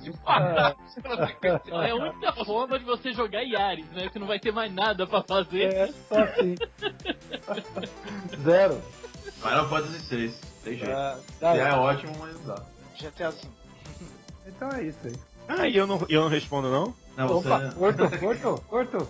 Ok, me chamem de louco. Gran Turismo 6. Ah, nem viu o jogo ainda, já O tava. jogo, o jogo nem lançou ainda. Lançou, pô. Não vai ter como tu levar, não lançou. Pô, essa ilha não é de Lost, não, cara. É, essa ilha de Lost que no final não.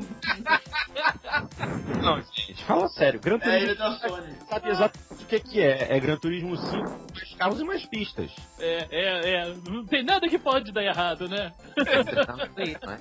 Entretanto sair. É, eu, eu não sei não, sabe? Dá pra sair errado sim. Need for Speed tá aí pra provar isso. Não. Eu, acho, eu acho que, eu acho que o, o, o Porto vai levar para a ilha deserta o Gran Turismo 6 e o Last Guardian. É, já que não saiu mesmo, né? Não, é. Não, e se depender da, da- do, do cronograma da Sony, né? Da Polyphony pra lançar, meu amigo, você vai ficar muito tempo nessa ilha, viu? Não vai fazer nada. É, é- é melhor, é melhor você se contentar com uma bola com a marca da tua mão. Wilson. É, com isso. Exatamente. E você, DW? Opa, que que é isso? GTA V. Não sai, não sai quietinho, não. GTA V. Eu acho que GTA V acaba com a categoria de qual jogo levar pra Ilha do Deserto. Acaba, trucida. É complicado. É complicado porque, sim, é, você pensa no geral, né? O jogo que eu mais joguei, que eu mais gostei foi o Final Fantasy VI. O GTA V é um ótimo jogo. Talvez eu não tenha o tempo que eu tinha na época que eu tinha o Final Fantasy VI pra jogar o GTA V.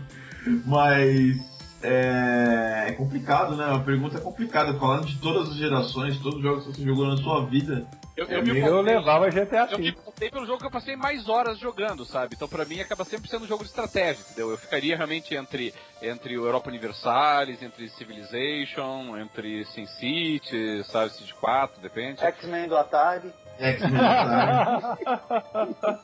Um jogo educativo, né, cara? Sim, eu passei muitas horas jogando, assim, sabe? O, o Europa Universalis 2 eu somei mais de 200 horas no jogo, né? Uma barbaridade. Que diabo de jogo é esse, cara? É estratégia, né? Olha o som, olha o som, e o som falando de preconceito. Ah, PlayStation 3 aqui, olha que diabo que é isso aí? Europa Universalis, velho. É muito legal. Saiu o Europa Universalis 4 agora, nem joguei tanto ele ainda. Ele é meio pa- parecido com Civilization, esse tipo de jogo.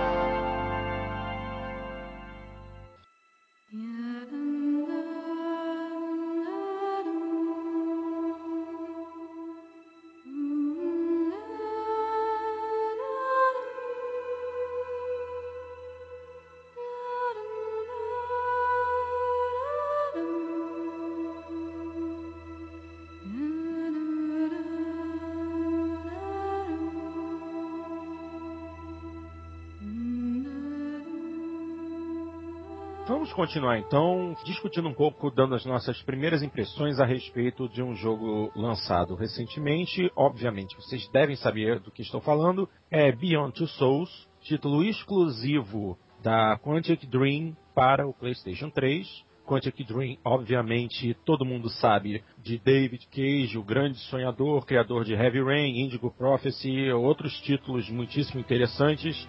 Ah, e que tem no seu elenco, não, é, sim- não são simplesmente personagens, é um elenco mesmo, porque o jogo é um filme. E para isso a gente precisa de nomes de respeito.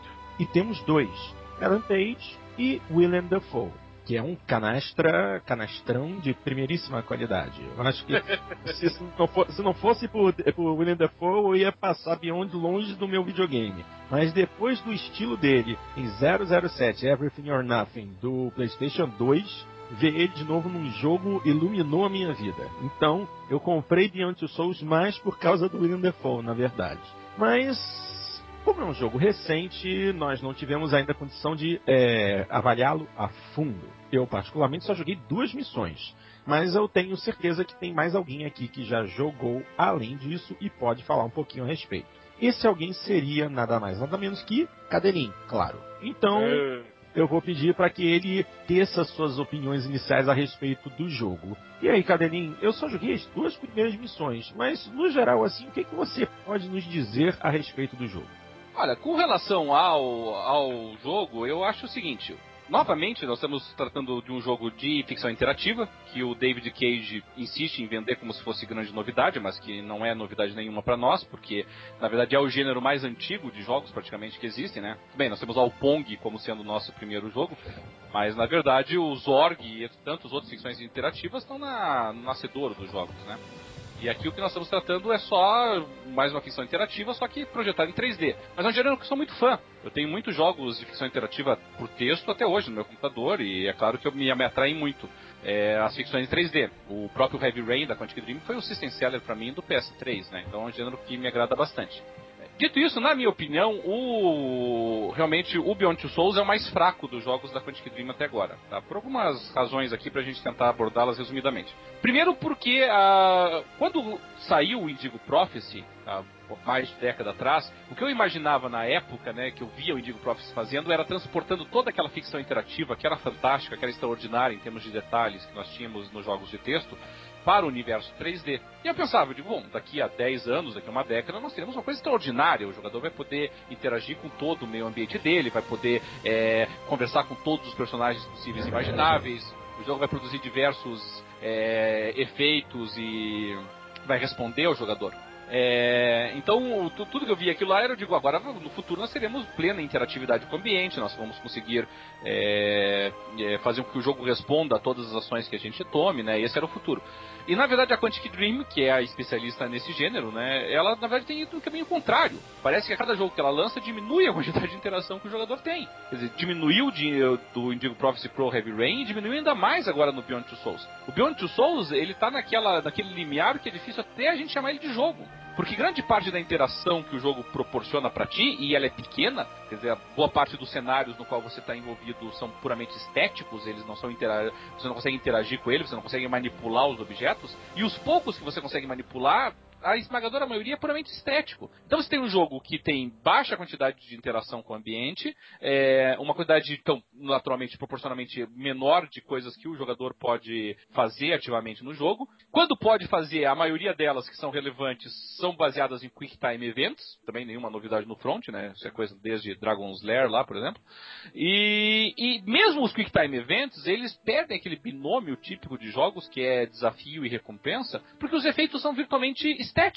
Então, você está lá mexendo, o jogo basicamente inverte entre duas personagens, né? A, a Jodie, que é a personagem interpretada pela Ellen Page, e o, o, espírito, digamos assim, que habita ela, né? Que é o Aiden. Então você basicamente mexe com esses dois personagens, mas qualquer Quick Time Event que é apresentado para ti, basicamente o único efeito é estético. É você saber o quanto machucado a personagem interpretada pela Ellen Page vai sair na cena seguinte ou não. Mas nada afeta o desenrolar do jogo, nada afeta o, o desenvolvimento da história. Então você fica meio com a sensação de ou de impotência com relação ao jogo, ou de que você está sendo conduzido por uma história que apenas de vez em quando dá a colher de chá de você poder mexer um pouco nela. Então você fica em cenas é, infames quase, em que você tem, por exemplo, a personagem numa cena lá andando pelo deserto do pelo deserto lá ocupado pelos índios navarros e você só consegue mexer a personagem em um espaço de dois palmos pro lado esquerdo ou pro lado direito. A outra opção é seguir adiante. E é só isso que você pode fazer. E é repetidas vezes que o jogo adota esse expediente. Sabe, você tá lá numa determinada cena agitada, lá você precisa fazer X. E o jogo vai lá e foca a, a câmera no X que você precisa fazer, como dizendo, olha, você é estúpido, eu estou dizendo para você exatamente o que você tem que fazer agora, sabe? E se você não fizer na hora, também pouco importa, o jogo vai dar um jeito de driblar esse problema para ti. Então ele vira, é, é, você chega uma hora que você se pergunta, por que, que não fez uma animação ao invés de um jogo? Porque a quantidade de interação é muito pequena, muito baixa para uma história interativa. Uhum. Então isso me parece uma contradição de termos.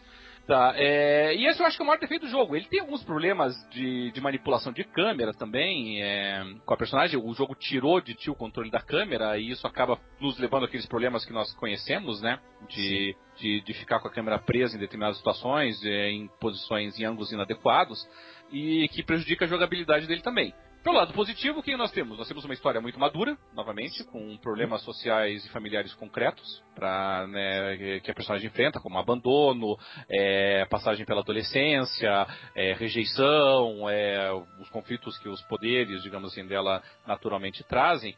Mas eu acho isso muito pouco para um AAA como esse, né? E, por último, pra gente arredondar aí, porque o Fábio o Porto aí destacou, a questão da dublagem, uhum. sinceramente, não gostei. Não gostei da dublagem do Will Dafoe, não gostei, achei chatérrima a dublagem da personagem da Ellen Page, eu não consigo, é, ela é monótona para mim, sabe? Toda vez que a personagem aparece, não importa o que esteja acontecendo, é aquela monotonia.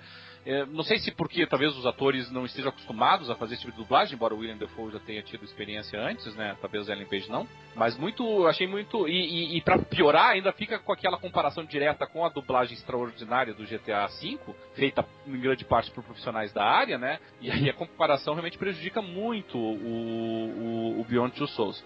Então, para um jogo que era cogitado para figurar entre os melhores do ano, para mim é o forte candidato à, à frustração do ano. Eu, sendo muito bonzinho e talvez pela coragem de algumas temáticas que o jogo aborda e pela qualidade gráfica, para mim um 7. E olha, sendo bonzinho com o Beyond Souls. Bom, honestamente, depois de tudo que o Cadelin disse, eu vou ficar de bico calado, porque eu realmente não joguei um décimo do jogo para poder rebater qualquer informação dada por ele. Mas pelos dois primeiros capítulos eu sou obrigado a concordar que o jogo realmente está muito menos interativo até do que Heavy Rain. Muito menos, muito menos. Heavy Rain nesse ponto foi absolutamente melhor. E fica, e fica pior, e fica pior, sabe? Ai meu Deus, não, não fala um negócio desse é. pra mim. É. Ah, que, que sorte que eu ganhei ao invés de comprar esse jogo.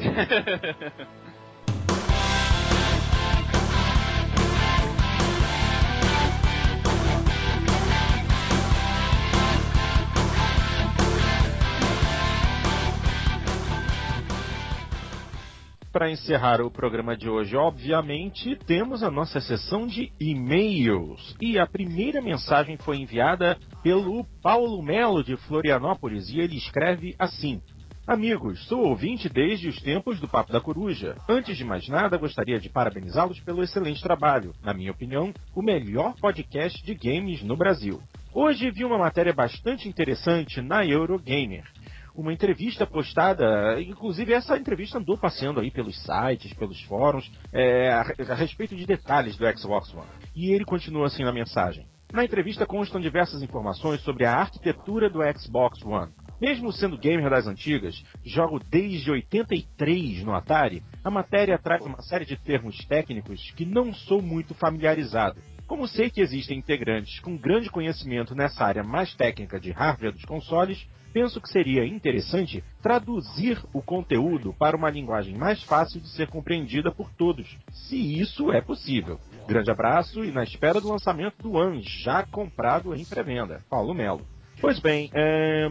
antes de mais nada, eu acho que nós temos aqui um... duas mentes brilhantes quando se trata de hardware. Seriam DW e Cadelin. Então eu vou pedir para que algum deles dê a partida e tente é, mastigar um pouco os termos técnicos para que a gente possa compreender melhor tudo isso que foi comentado nessa entrevista da Digital Foundry. Então, por favor, DW, você pode falar um pouquinho?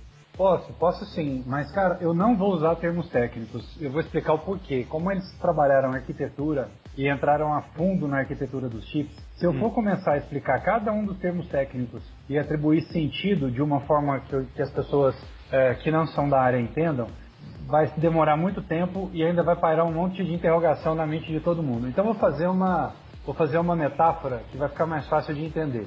Uhum. Funciona da seguinte maneira: imagina que você tem uma corrida a ser vencida. Imagina que você tem um orçamento limite para aquela corrida. Imagina que você tem dois competidores com o mesmo orçamento. Imagina que um desses competidores resolveu investir mais na potência do motor. Resolveu investir mais na capacidade bruta desse motor entregar a potência. Imagina que outro competidor resolveu, no lugar de colocar um motor tão poderoso, investir em outras áreas que podem dar para o carro um melhor desempenho, como por exemplo, um menor peso, amortecedores melhores, sistema de freio mais avançado e por aí vai. Se você fizer essa analogia, e dependendo do tipo de pista, pode ser que ambos os carros cheguem juntos e pode ser que um carro supere o outro, a depender da pista que eles vão trilhar. Isso que eu acabei de falar traduz como é o hardware do PS3 e o hardware do desculpa, do PS4K e o hardware do Xbox One. O hardware do PS4K tem muita, mas eu falo PS4K com, com uma certa, eu acho maneiro, ficou melhor até. É, o, o hardware do PS4K ele tem mais força bruta. Então, a parte de processamento de vídeo e a parte de processamento bruto de CPU e GPU tem mais potência. Por outro lado, a Microsoft desenvolveu o console dela trabalhando conceitos mais inovadores. Esses conceitos mais inovadores têm a ver com uma memória que tem dentro do chip, que é ultra rápida, que nós chamamos de memória cache, e também com a virtualização que ele fez dentro das estruturas. A virtualização permite que você rode máquinas virtuais dentro de um chip e assim você pode ter um desempenho diferente em algumas áreas quando você quer e quando você precisa delas funcionando. No frigir dos ovos, para uma estrutura de desenvolvimento mais refinada, pensando em extrair o um máximo do software conectado ao hardware, o Xbox 360 tem vantagem. Mas na potência bruta, o PS, eh, desculpa, o Xbox, Xbox One tem vantagem. Isso, obrigado. E na potência bruta, o PS4 tem vantagem. Ocorre que agora entra uma figura muito importante no jogo, que é o piloto. O piloto são as desenvolvedoras. E como será o papel das o, quer dizer, o papel das desenvolvedoras, na verdade, é que vai ditar qual é o máximo desempenho que cada um vai conseguir com o equipamento que está sendo dado para eles. Olhando as explicações técnicas, dá a entender, dá a entender que é bem provável que Xbox One e PS4K terão um desempenho muito semelhante, principalmente quando nós falamos dos títulos que são comuns a ambos. E cada um, dentro do kit de desenvolvimento e do esforço atribuído para suas desenvolvedoras que são é, é, têm uma ligação mais direta com as plataformas, você deve ter ganhos de visual em cada uma delas. Mas é bem possível que o resultado de ambos vai ser muito parelho e muito semelhante ao longo da geração. Enquanto a Sony vai tentar extrair o máximo da força bruta, a Microsoft vai por optar por desenvolver ao máximo as ferramentas de desenvolvimento. Mas no frigir dos ovos, ambos devem caminhar muito, de forma muito semelhante, muito parecido com aquilo que a gente viu entre o Xbox 360 e o PS3 na geração atual. Muito bem. É, acho que não há uma forma mais fácil de, de mostrar a diferença, né? Então, alguém. É, fala, fala, por favor. É mais complexo que isso, aí eu vou ter que entrar em arquitetura e vai complicar muito, mas assim, eu acho que as pessoas já percebem que não é só força bruta que ganha o jogo, você tem que balancear as coisas que estão debaixo do capô uhum. para você ter o melhor resultado. Então, cada um partiu para uma abordagem totalmente diferente. O que foi interessante nessa matéria foi que os caras da Microsoft colocaram uma pulga atrás da orelha de muita gente quando eles disseram que não optaram por memória GDDR5 pela escassez e a dificuldade de obter essas memórias com altas taxas de produtividade no momento. O que pode indicar que a boataria está começando a, a correr por aí. Escassez de PS4? Escassez de PS4 em algum momento. Então, é, é, por isso que eles optaram por usar memórias é, DDR de alta frequência, porque elas são é, você tem abundância no mercado, você não tem problema de escassez desse material. Vamos ver o que vai acontecer no lançamento, né, para ver se isso realmente se confirma ou não. Então, beleza, vamos dar continuidade. Então, próxima mensagem enviada pelo nosso ouvinte, Paulo Henrique, e ele escreve assim: Olá, amigos do Jogando Papo, meu nome é Paulo Henrique, conhecido no PXB pelo nick de Paul Gamer. Ah, eu sei bem quem é este rapaz. Fala muito sobre jogos de corrida. Hum. É, é demais. Cara que curte corrida e ah. que um dia quer testar a habilidade minha e sua numa pista de contra ele. eu acho que a gente tá ficando velho, né, Porto? Não sei não. não. Será que a gente ainda rola daquele jeito? Então, velho sim. É, continuando a mensagem, estou enviando este e-mail para vocês com o intuito de que, de- vocês venham a debater sobre esta novidade que a Turn 10 está implementando no Forza 5, o Drive Atar. Li um artigo no site da, do- da revista oficial da Xbox inglesa e, se for possível aos amigos do automobilismo virtual comentar a respeito, dando seus pareceres, irá me causar grande alegria. Um forte abraço a todos e que a nova geração de consoles nos surpreenda. Ah, bom, eh, eu posso falar um pouquinho a respeito desta, vou colocar entre aspas, novidade, porque neste momento eu seguro nas minhas mãos a caixa de um jogo chamado Forza Motorsport do Xbox, o primeiro console. Na página 18 tem escrito assim: Drive Atar Technology is a form of learning artificial intelligence. Tá, vamos botar no português. A tecnologia Drive Atar é uma forma de aprendizado em inteligência artificial. Ela aprende a dirigir como você ao observar enquanto você corre e emular seu, suas atitudes. Treine a sua inteligência artificial Drive Atar para usar as suas técnicas de pilotagem, para que ela possa correr por você em certas corridas da, da- da carreira do jogo.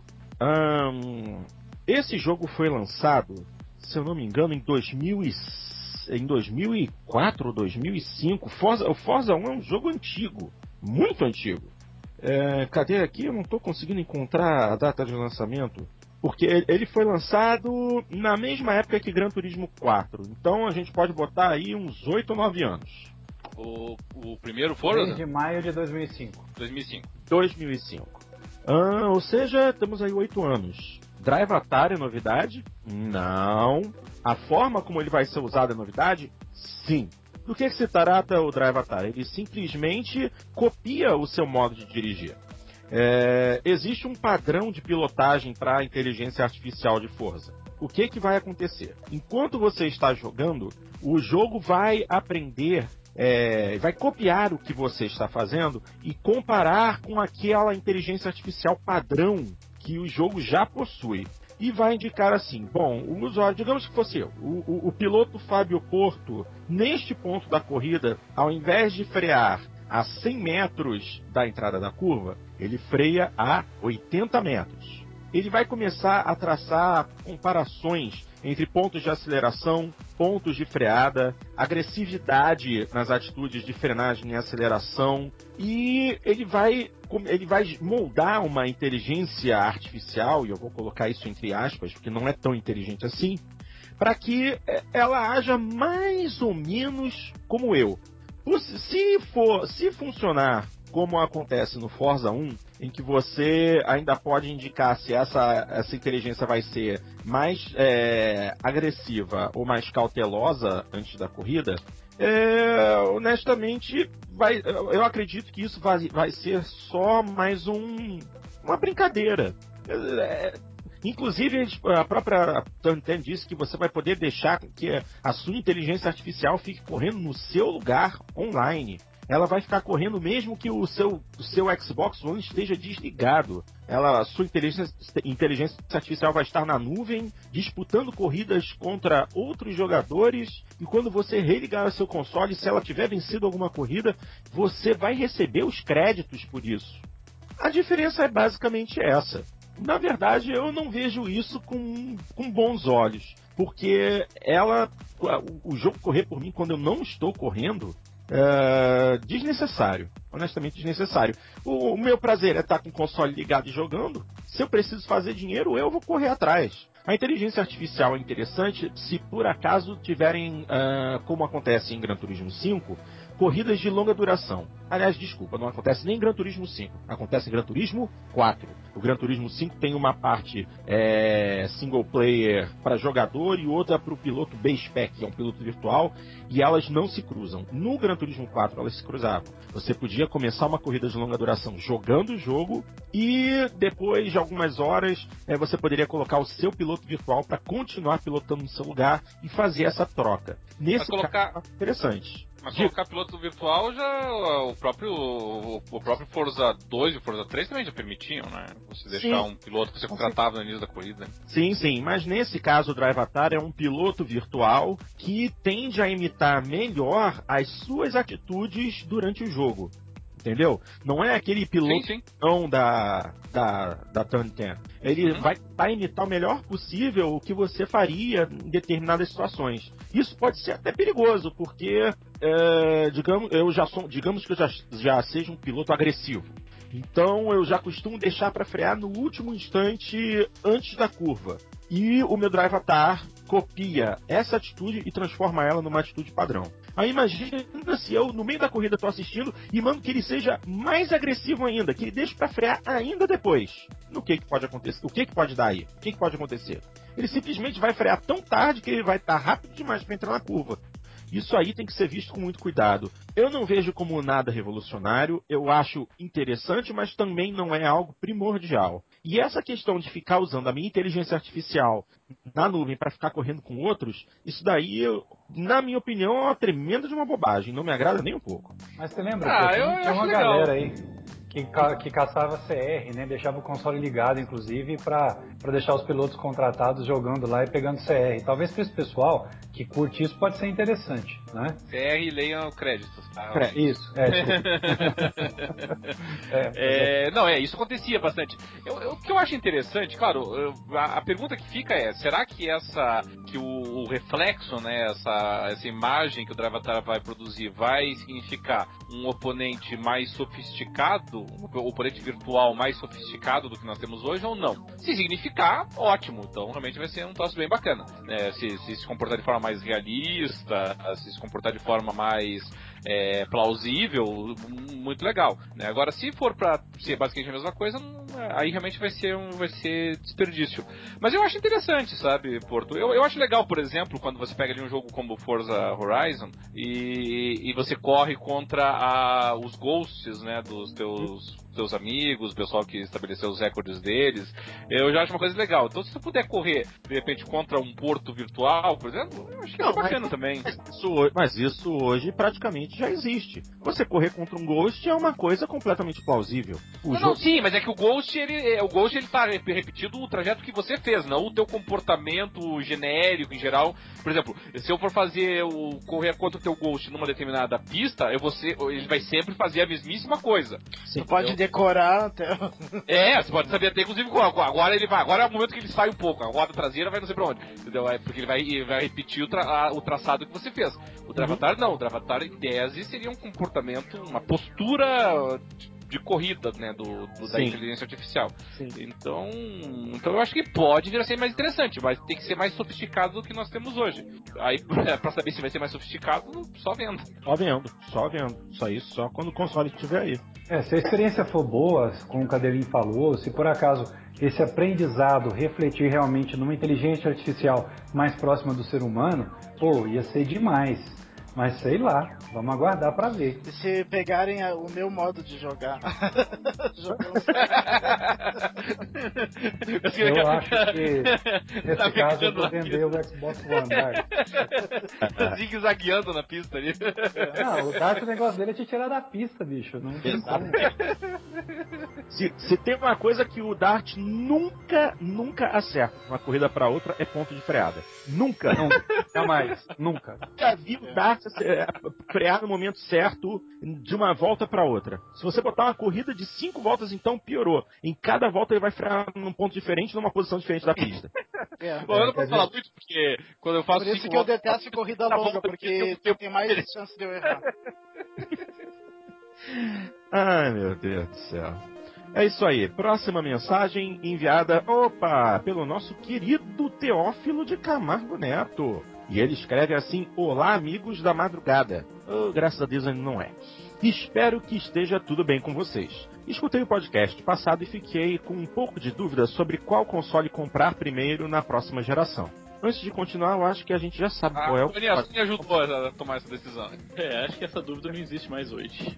É, não, não, mas, mas espera que a dúvida. Não, aí que o resto da mensagem a dúvida pode permanecer. Escuta só. É legal. Muitos, muitos prós e contras dos dois consoles para variar. Fiquei com um pouco de medo do vento quente do Xbox One, porque já perdi um 360 com várias pessoas. Alguém sabe se os novos consoles irão rodar os jogos da mídia ou do HD?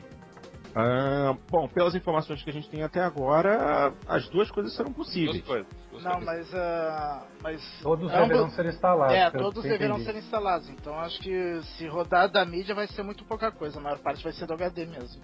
Certo. Ah, eu não tenho, não, não tenho certeza. Ah, não, havia sido dito isso. Eu me recordo que Ah, havia se- sido dito. Não, não, não, não, não. O que vai ter que instalar sim. Mas daí a dizer qual, qual, qual das duas fontes, digamos assim, Bom, vai, ser a, vai ser a principal fornecedora de dados, não Bom, tenho certeza. pelo não. menos no Xbox One a gente tem quase certeza que vai ser o HD mesmo, porque o plano inicial deles era que se instalasse não precisava mais nem colocar o disco, né? Qual, qual É, vai ser a capacidade? Não, você pode instalar inteiro, mas qual vai ser a capacidade do HD do, do, do, do One? 500 GB. 500 GB. Não precisa de nada. Não. Entendeu? 500 GB, se você for botar, se você for botar, por exemplo, vai ser jogos em, em, em Blu-ray, você vai ter jogos aí em média na casa de 20, 30 GB cada um. É. Com 10 jogos, 15 jogos, tá morto.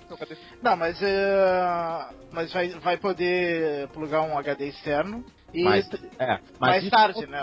Não, Não, é- não no é- lançamento. Mas, eh, mas pro, pro início dá e sobra 500 GB. E além disso, tu pode apagar o, o jogo e baixar de novo ou instalar de novo. Se for. É, mas você sabe como é chato você esperar pra instalar, né? É, É. tá mais. Toda Tá, vez mas você vai, você apaga, não, vou jogar. Depois Não, mas de novo. tu- tu aí joga sempre 10 jogos ao mesmo tempo? Não, geralmente tu tá jogando dois ou três. Ah. É, é, com certeza, pela lentidão do Blu-ray, que a gente já sabe que existe, é bem provável que a, a base da leitura vai ser feita do HD. Agora, se podem, se vão compartilhar ou não, deixar uma parte dos dados para o Blu-ray, a gente não sabe. É uma coisa que a É. gente vai ter que descobrir com o tempo. né? Antes da sobre antes da Microsoft voltar atrás naquela política lá do Always Online e tal, ah, se comprasse a mídia física, depois de instalado, poderia até jogar fora a mídia física que o jogo continuaria funcionando. Inclusive, tu, tu poderia apagar e baixar de novo da live sem problema nenhum. Daí, Eu, eu nunca. daí depois eles voltaram atrás, né?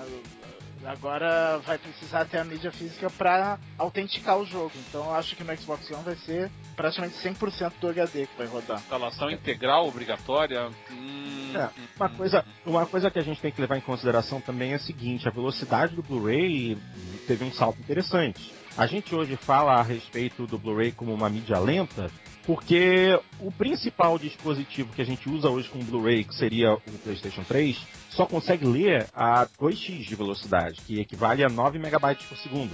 A informação que nós temos para o PlayStation 4 e talvez o, o drive do Xbox One tenha um desempenho parecido, seria de 6 velocidades, ou seja, já teria uma taxa de 27 megabytes por segundo. ainda muito pouco perto de um HD.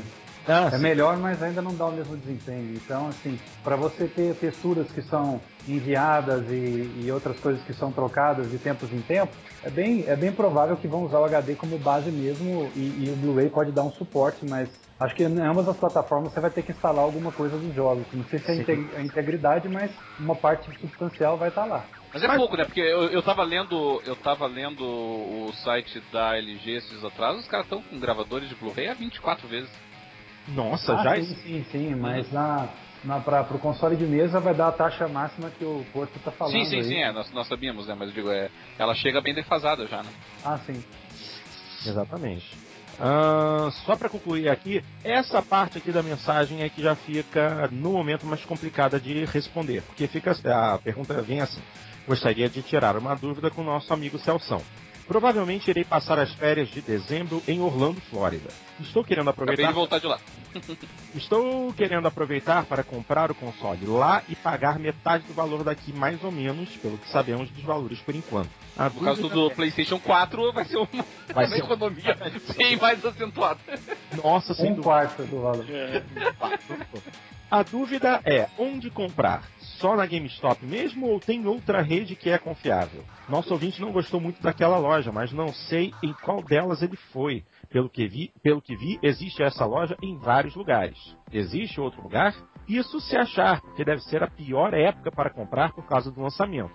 Mas, como estou lá, é coisa rara essa viagem, preciso aproveitar. Se souber de outras lojas com bom preço, agradeço. Abraço a todos e bom podcast para vocês. É, bom, é, Teófilo, infelizmente o Celso não pôde estar com a gente hoje, mas de qualquer forma, não se esquente. Dá uma chegada lá no PXB, porque com certeza ele vai estar respondendo essa pergunta para você lá no tópico do podcast, tá bom?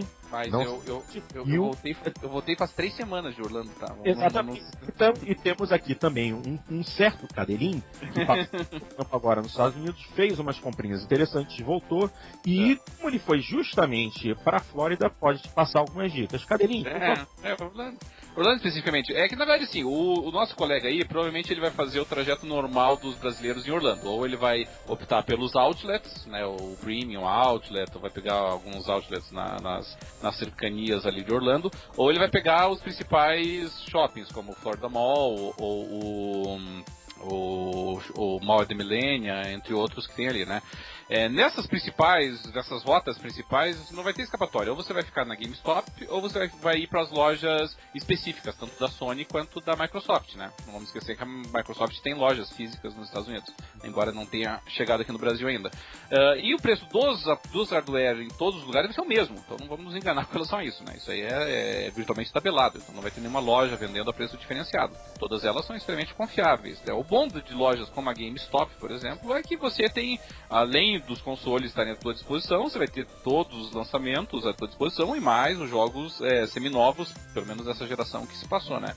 Então eu acho que você ganha mais tempo indo na GameStop, que tem uma variedade muito maior de coisa, do que indo em lojas específicas da Sony ou da Microsoft, que vai ter um conteúdo mais limitado. Mas o preço vai ser o mesmo em todas elas. Uma coisa importante, duas coisas que eu quero dizer sobre isso é a seguinte. A primeira, é, sair ar quente de dentro de qualquer tipo de, de aparelho eletrônico é bom sinal. O ar quente não pode ficar lá dentro, ele tem que ser removido. Então, quanto mais ar quente sair, melhor é. Isso é ótimo. Tanto é que o Xbox 360 ele tirava pouco ar quente de dentro do console. ah, e a gente realmente tinha teve o problema lá das 3RL, não foi só por isso, mas realmente tinha um problema sério aí. Haja visto que depois criaram um micro inter, intercooler e outras coisas que a gente fazia para tentar tirar o ar quente lá de dentro. Então isso é bom, não é ruim. Outra coisa importante, a única situação que eu vejo que eu recomendaria para alguém comprar um console importado no começo de geração é quando alguém vai para fora do país, principalmente o mercado americano, que o preço é melhor que na Europa, e traz esse console para o Brasil. Por quê? Porque eu não recomendo a ninguém comprar um console importado sem garantia no começo de geração. Nós não sabemos os problemas que estão por vir, nós não sabemos os- as deficiências dos consoles que estão chegando. A experiência amarga da 3RL e da Yellow Light of Death no, no PS3 fez com que muita gente perdesse muito dinheiro. Né? Eu mesmo tive que comprar, acho que eu comprei dois, é, dois ou três, três Xbox 360 por conta de 3RL na, naquela época e não quero viver essa experiência mais. Não não não estou disponível. Então, se você não vai viajar para fora e vai trazer, é temerário gastar 2.000, 2.500 reais para trazer um console no lançamento sem garantia. Saiba o risco que você está correndo. Entenda o risco que você está correndo, porque na melhor das hipóteses, todo eletrônico tem 5% de falha. Na melhor das hipóteses. A pior, a gente não sabe. Então, se você vai fazer isso, faça com consciência e entenda o risco. É muito importante.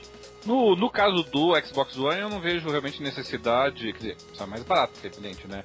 Mas não vejo necessidade de você importar pro Brasil. Assim, se você for para fora, tudo bem, aí é tranquilo. Até porque pelo preço dele você vai conseguir em qualquer faixa de, de, de importação, teto de importação, aí você consegue. O, já o PS4 a 4 mil reais aqui no Brasil, sinceramente, mesmo que você caia no 5% que perdeu o console, capaz ainda tá valendo a pena comprar dois daí. Porque realmente tá, tá muito caro, né? Mas é verdade, sendo possível comprar com garantia, lógico. Agora, passados seis meses, sete meses, oito meses, a gente já viu que uma coisa está, aí é diferente. Aí é tranquilo importar sem ter medo, sem ter medo de ser feliz. Beleza. Próxima mensagem é enviada pelo nosso querido César Oliveira, que a gente também conhece como Animatrix Nabisco, e ele escreve assim: Olá, amigos do Jogando Papo. Gostaria de relatar um fato que aconteceu comigo e que talvez seja de relevância para vocês, no sentido de que possa gerar alguma discussão e, quem sabe, uma conclusão sobre o assunto. Estive numa loja de- daqui no Brasil para comprar meu GTA V e na ocasião acabei perguntando para o atendente se eles já estavam fazendo reservas e se eles tinham os respectivos preços dos novos consoles. Daí, o atendente disse que eles estavam cadastrando as pessoas que estavam interessadas e assim que tivessem maiores informações entrariam em contato. Quando fui deixar meu telefone de contato, o rapaz abriu um arquivo no notebook dele que possuía uma tabela com o nome e o telefone de pessoas interessadas, assim como o console de interesse. Aí que está a minha surpresa. Das 15 ou 20 pessoas cadastradas, somente duas estavam interessadas no Xbox One e o restante no PS4. Será que realmente este é o percentual da futura venda de consoles? Pelo menos no que diz respeito aos primeiros meses de venda? Pois se for isso, o Xbox, na minha opinião, ou vai ter de baixar o preço ou vai tomar uma lavada e ficar para trás. Abro o assunto para discussão dos amigos. Ah! Olha, o mundo gira. O mundo É, gira. ele. Fica claro que ele mandou esse e-mail antes do, do Exato. anúncio da Sony. né? Mas é incrível como as coisas mudam. É, é, tudo aquilo não vale mais. Agora virou tudo do avesso. O mundo girou. É muito louco. Até mesmo a última mensagem que a gente tem foi enviada justamente é, hoje, 17, e é do Teófilo falando. Acabei de ver uma reportagem e não pude deixar de comentar com vocês, que é justamente um link para a reportagem do, do G1 falando do preço do PlayStation 4 a 4 mil reais. O preço não era para ser competitivo com o Xbox One? Será que alguém digitou errado o valor? Não é possível. Assim, só comprando de fora ou o Brasil já tem seu novo console na lista de compra dos gamers. É isso aí, gente. Não É, tem- o- eu, eu até estava fazendo uma pesquisa aqui, é, só que eu não consegui encontrar, infelizmente, é, é porque eu me lembro muito, muito, foi muito vívida. É, em 2005, é, final de 2005 mais ou menos, eu tava assistindo, é, é engraçado como tem algumas coisas que marcam, né? Eu tava assistindo aqui em casa, eu tava sem console na época, eu não tinha, eu não tive console na, durante a geração ali do PS2 e do, do, do- do primeiro Xbox e do, do GameCube, né? Aí eu tava mexendo no computador, tava interessado em entrar, em voltar pros videogames, né? Depois desse, desse ato ali, né? Na próxima geração. Eu tava assistindo uma reportagem na CNN, e a CNN tava falando tanto do Wii na época, quanto do 360, quanto do PS3, né? E, e mostrou uma pesquisa que eles tinham feito, na qual o PS3 era o console de preferência de todos, depois o Wii e depois o 360, nos Estados Unidos.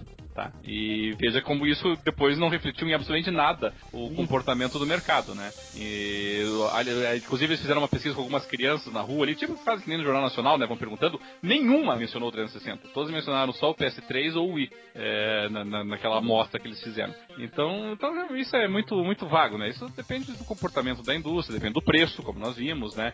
É, aqui no Brasil eu não tenho dúvida nenhuma de que o, o 360 vai ser o console que vai dominar o mercado a se manter essa estrutura de preços atualmente posta. Lá fora, lá fora eu acho que o, a Microsoft vai ter um pouquinho mais de trabalho aí. Não vai, não vai ser uma proporção aí de 10% no mercado, né, como seria a pesquisa. Mas É, eu, eu aliás, acredito assim- que a, é, mas eu acredito que a, eu, eu não duvido realmente que na próxima geração aí realmente a Sony retome a liderança, a Microsoft vai ficar em segundo lugar e a Nintendo é que vai ter que batalhar pela sua sobrevivência, né? Aliás, assim, o que a gente torce é para que esse, esse preço realmente mude. Seria ótimo para o mercado nacional de games, a, a Sony se retratar, pedir desculpas pela imensa besteira que ela, que ela fez, mas, eh, como eu já tinha dito antes, por enquanto nada parece que vai caminhar para isso. Mas a nossa torcida é essa, porque a gente não torce para uma plataforma, a gente torce para o gamer, para o mercado gamer. Para o mercado é importantíssimo um PS4 num patamar de preço menor do que o Xbox One. Isso seria muito importante. Mas a Sony, mais uma vez, no lugar de, de ajudar, de investir, ela está simplesmente atuando como sanguessuga de um mercado, que é uma, é uma, é uma atitude eh, lamentável, para se dizer pouco, ah, lamentável, imbecil e estúpida que a Sony tomou em relação ao PS4 no Brasil. É, e pro consumidor brasileiro é péssimo, né, W? Porque eu até estava Horrível, implicando. horrível. Eu estava implicando esses dias atrás com. Eu até falei em off no, no, esses tempos atrás para vocês aí que eu tinha conversado com um blogueiro japonês lá, que ele tem um site sobre, é, sobre jogos, sobre animes, sobre é, cultura japonesa de maneira geral. E, e aí ele odeia, como os japoneses maneira geral, né? Ele é fanboy da Sony, odeia a Microsoft, né? E aí ele estava chorando porque o Japão tinha ficado para trás aí no PS4, né? E aí eu falei pra ele, mas bem feito, entendeu? Isso é fruto de você dar de graça um monopólio, o virtual monopólio do console para uma empresa. Né? Aí ela, ela deita e rola porque sabe que tem o consumidor no bolso dela. E a mesma coisa que no Brasil. Se a Sony não botar preço competitivo e deixar a Microsoft, a Microsoft deitando e rolando, não há muito incentivo realmente para que a Microsoft se esforce muito, né, no sentido de fornecer um serviço melhor para o brasileiro, preços mais competitivos para o brasileiro, né? Por exemplo, qual é o incentivo que a Microsoft vai ter de reduzir o preço de lançamento aí de 2.200, 2.300 para um preço de 1.900 que seja, para um preço mais acessível? Com o console concorrente a 4.000, sinceramente, ela deita e espera. Exatamente. Se quisesse, você poderia ter aumentar, porque é pior ainda, né? É, poderia dizer, é verdade, a Sony está correta. É, o imposto no Brasil é terrível. Estão aumentando para 3 mil. é, então é horrível. Pra gente é horrível. Tomara que a Sony é, mude isso aí e, e que essa piada de mau gosto realmente acabe. Exatamente.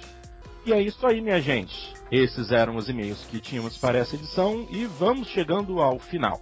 Eu gostaria de agradecer muito a presença aqui dos queridos amigos e lembrar a todos vocês, por favor, participem da discussão. Existem vários métodos. Primeiro, faça como a galera do e-mail. Escreva pra gente, jogandopapo@jogandopapo.com.br. Além disso, você também pode participar da discussão lá no PXB, www.pxb.net.br, a maior comunidade brasileira de Xbox. O nosso programa está lá na área de podcasts, um fórum exclusivo para ele. Você chega lá e escreve o que você quiser para a gente, tira sua dúvida, bota sua sugestão, cria a discussão para que a gente possa conversar no próximo programa. A sua participação é importante e a gente tá por lá também, principalmente o Celso. O Celso está fazendo o maior esforço para poder responder e discutir, conversar e trazer tudo isso aqui para a gente. Vamos lá, vamos participar. Além disso, também não podemos esquecer dos nossos parceiros.